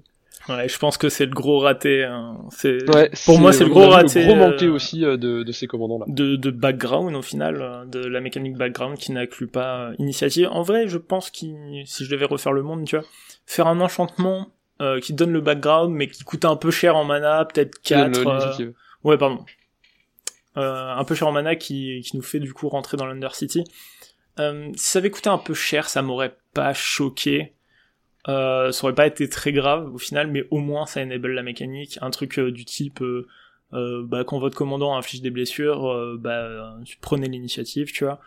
Euh, comme ça, on reste dans la thématique euh, agressive. Et au final, bon, bah voilà, c'est pas c'est pas là et bon bah, on peut on peut que faire avec parce que sinon euh, j'aurais bien euh, monté euh, l'occurrence bleue de ce pack qui est Imoen Arcade Arnaqueuse Mystique. Du coup moi je vais certainement monter Nine Finger, 9 doigts. Donc pareil dans, dans un tribal port, euh, je me suis amusé déjà à construire ma liste qui sera euh, mi-figue mi-raisin, c'est-à-dire euh, euh, en partie Voltron et en partie euh, Landfall, un mix-up un peu des deux. Le Warn, en fait le Warn 9 PV, j'ai vraiment envie de l'accent de voilà de, jouer autour, d'en abuser, et aussi parce que bah de toute façon c'est un c'est un commandant qui pour fonctionner t'as envie de le faire contacter, donc forcément t'as envie de lui faire un peu tenir la table c'est pas très embêtant dans un deck qui rampe beaucoup de toute façon. C'est-à-dire que même si euh, au final, euh, bah, je me fais brasser d'une façon ou d'une autre, bah, t'es censé avoir tellement rampé que tu peux rejouer ton commandant. Euh, ça me semble, voilà, un commandant plutôt solide sur une mécanique que j'apprécie. Donc, go in, c'est parti, quoi. Et au-delà de ça, je vais bah, peut-être remonter un Ur-Dragon parce que bah, j'ai les dragons et whatever, mais c'est c'est plus euh, voilà, c'est plus parce que je peux le faire hein, que c'est plus parce que je peux améliorer un deck que vraiment en monter un, mais bon, voilà, j'aurais bien monté un, duo background quelque chose, mais ouais, y a, rien qui me fait beaucoup d'œil. Et encore euh, voilà, sinon j'ai encore ma déception euh, de la voleuse qui lance l'initiative, mais bon, dommage, dommage tant pis, je me contenterai de, euh, de Kino 9 doigts. Ça me fait penser que le, au final, le seul euh, commandant qui peut jouer avec l'initiative, enfin qui donne l'initiative, c'est euh, Rilsa Raelkaid. Ouais, on en qui, avait euh, parlé. euh, Qui dit que vous prenez l'initiative quand vous arrivez. on- on- alors c'est peut-être le moment où t'étais absent qu'on en a parlé. C'est possible, c'est possible. Ouais, ouais. Euh, on en a parlé. euh, j'ai dit globalement que bah j'ai été déçu de l'équilibrage alors que j'aimais beaucoup le design. Ce que je me disais, je pense que le seul truc que t'as dit, c'est je le somme. ouais, c'est un peu ça. On n'a pas parlé du tout des commandants Planeswalker, mais bon, euh, Ouais, y a pas que grand-chose à dire dessus. Pas, y a pas énormément. c'est un peu tard. Je pense qu'ils sont. En fait, c'est bien. Miskebo est pété, voilà, ça c'est à dire. De quoi? Ah, Misk. est pété. Ouais, c'est c'est vachement bien. Enfin bon, bref, euh, on- on- voilà, je pense que c'est des cartes qui sont bien équilibrées dans le sens où euh, bah elles sont pas complètement abusées, abusées. Je suis pas sûr que Minsk ça soit aussi abusé que ça. Je pense que c'est fort. Bon, écoute, ils en ont, ils en ont fait aucun à 3 mana. Je pense qu'ils ont, ils ont appris de leur, euh, ils ont appris leur leçon. C'est bon.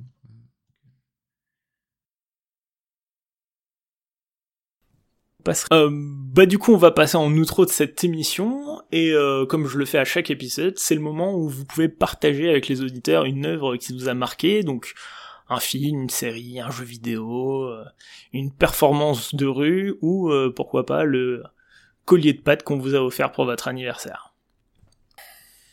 Euh, bon, moi, ça fait quelques temps que je suis pas passé. Du coup, je peux, j'ai le droit de, j'ai le droit de taper sur un truc un peu ancien, mais Dune. Dune, 100% Dune, qui pour moi est un des, euh, une des plus grandes réussites du cinéma euh, de science-fiction de ces dernières années. Je, je vais pas donner un nombre d'années parce que je vais choquer des puristes, mais vraiment pour moi c'est c'est une c'est une œuvre d'art à tous les niveaux. Mais attends, tu parles de, du dernier film Dune qui est sorti? Je parle du Dune de de Villeneuve, oui. Le genre le truc qui est sorti il y a cette année ou l'année dernière, je sais plus. Ouais, c'est ça. D'accord, ok. T'as pas dit vieux de la vieille Euh, qui qui est une euh, qui est une très bonne représentation du livre, qui est visuellement absolument fou et novateur. Euh, la bande son est pareil, elle est top. Euh, je, je... très très bonne surprise. J'en attendais beaucoup, j'ai pas été déçu. Donc ouais, coup de cœur pour moi. Je l'ai pas regardé, j'ai cru comprendre que niveau qualité dans la SF et tout ça, c'était du même niveau que Blade Runner dans l'exemple. Ouais, c'est très très et fidèle. C'était vraiment très très bon. C'est très fidèle, c'est c'est un des points d'ailleurs qui peut choquer certains des néophytes dans le dans, dans cet univers-là, mais euh, vraiment. Euh, D'accord, ok. Bah, euh, personnellement, j'en avais pas entendu que du bien, du coup, ça m'avait un peu refroidi, mais euh, bon, écoute, je te fais confiance, je vais aller voir. Yep. Après, au pire, tu passes un mauvais moment, mais ça change pas grand-chose, tu vois. Ouais, si t'aimes pas le film, c'est pas. Et euh, du coup, toi, Tira? Eh bah écoute, euh, puisque c'est un peu dans le thème, moi j'ai bien envie de vous conseiller de faire du jeu de rôle, tout simplement. Mmh. Parce que, euh, bah parce que, parce que c'est trop bien. Parce que vous avez plein d'options, vous avez énormément de jeux de rôle qui existent, du simple, du moins simple, du très connu, du pas connu. Faire une liste un petit peu non exhaustive, vous avez du Call of Cthulhu si vous voulez faire de l'horreur, vous avez Donjons et Dragons si vous voulez vous amuser entre potes. Vous avez du Pathfinder si vous voulez vous casser le crâne sur des calculatrices pour essayer de comprendre comment ça se passe. J'abuse un peu, mais c'est un peu comme ça que ça se passe quand même, on va pas se mentir. Et euh, du coup, bah, je suis, euh, j'ai bien envie de profiter de cet épisode sur, euh, sur entre guillemets Donjons et Dragons, mais surtout sur Baldur's Gate, pour vous inciter à vous, à vous renseigner sur le jeu de rôle si vous en avez jamais fait, et à essayer avec, avec des potes, avec des assos en boutique, ce genre de choses. Il y a plein d'endroits où vous pouvez en faire, et c'est vraiment une expérience unique et vraiment cool si vous avez jamais tenté. Même si vous êtes timide, vous avez vraiment moyen de vous amuser. Et c'est un truc à découvrir et à essayer au moins une fois dans sa vie. D'autant que vous pouvez également jouer des personnages dans vos univers que vous connaissez déjà. J'ai euh, déjà joué un mage Golgari, j'ai déjà joué un Stormtrooper, j'ai joué un Jedi, j'ai joué un Pokémon, et il y a même un jour où j'ai joué littéralement euh, une banane. Donc voilà, vous pouvez faire euh, tout ce que vous voulez. Et effectivement, je peux que vous le conseiller aussi. Tu dois être une excellente banane. Ah, en tout cas j'essaye. ok. J'ai vraiment envie d'être un kiwi dans le panier. Euh, moi aussi, je vais vous proposer de, je vais vous proposer deux œuvres qui sont relativement en sujet avec le thème de l'émission. Euh, tout d'abord, euh, Stranger Things euh, saison 4 qui vient de sortir sur Netflix, qui fait toujours énormément référence à Donjons et Dragons. Euh, dans cette saison 4, euh, du coup, nos héros affrontent donc toujours un, un monstre de, de l'Upside Down, euh, qu'ils ont personnifié euh, sous euh, Vecna, qui est euh, donc un personnage de D&D. Et voilà, c'est une gimmick que, que je trouve relativement relativement amusante. Et la deuxième œuvre que j'aimerais vous, vous présenter, c'est Divinity Original Sin 2, donc qui est une sorte de de R... enfin qui est un RPG sous forme hein, de jeu de rôle. Euh, mais euh, vraiment euh, tourné autour de enfin, qui ressemble énormément au jeu de rôle comme il peut se pratiquer. Alors peut-être moins que Pathfinder du coup. Mais euh, voilà c'est un jeu qui est pour moi vraiment exceptionnel. Je me suis vraiment régalé à faire les campagnes. Et d'ailleurs on m'a des amis m'ont relancé sur le jeu récemment donc du coup j'ai lancé une campagne avec eux. Et c'est développé par l'Ariane Studio qui se trouve être les développeurs du prochain Baldur's Gate, Baldur's Gate. 3 eh oui, j'ai également 350 heures sur ce jeu, j'en suis à ma quatrième campagne, je ne peux effectivement que vous le recommander également. Sachez que personne... Pardon, pardon, vas-y, continue, excuse-moi. Non, c'est tout Je, je suis complètement d'accord avec vous deux, j'ai pas beaucoup joué à, à, à Divinity, mais euh, je l'ai, j'ai, j'ai essayé, j'ai trouvé ça extrêmement sympa, mais je suis pas vraiment un joueur solo et mes potes sont des gros flemmards qui ne veulent pas continuer la campagne qu'on a commencé. donc, euh, donc euh, je ne peux que vous conseiller d'y jouer parce que plus vous pouvez jouer à plusieurs. Donc si vous avez des amis avec qui vous voulez faire la campagne, c'est très très fun, c'est vraiment cool. Et, euh, et c'est un, un jeu.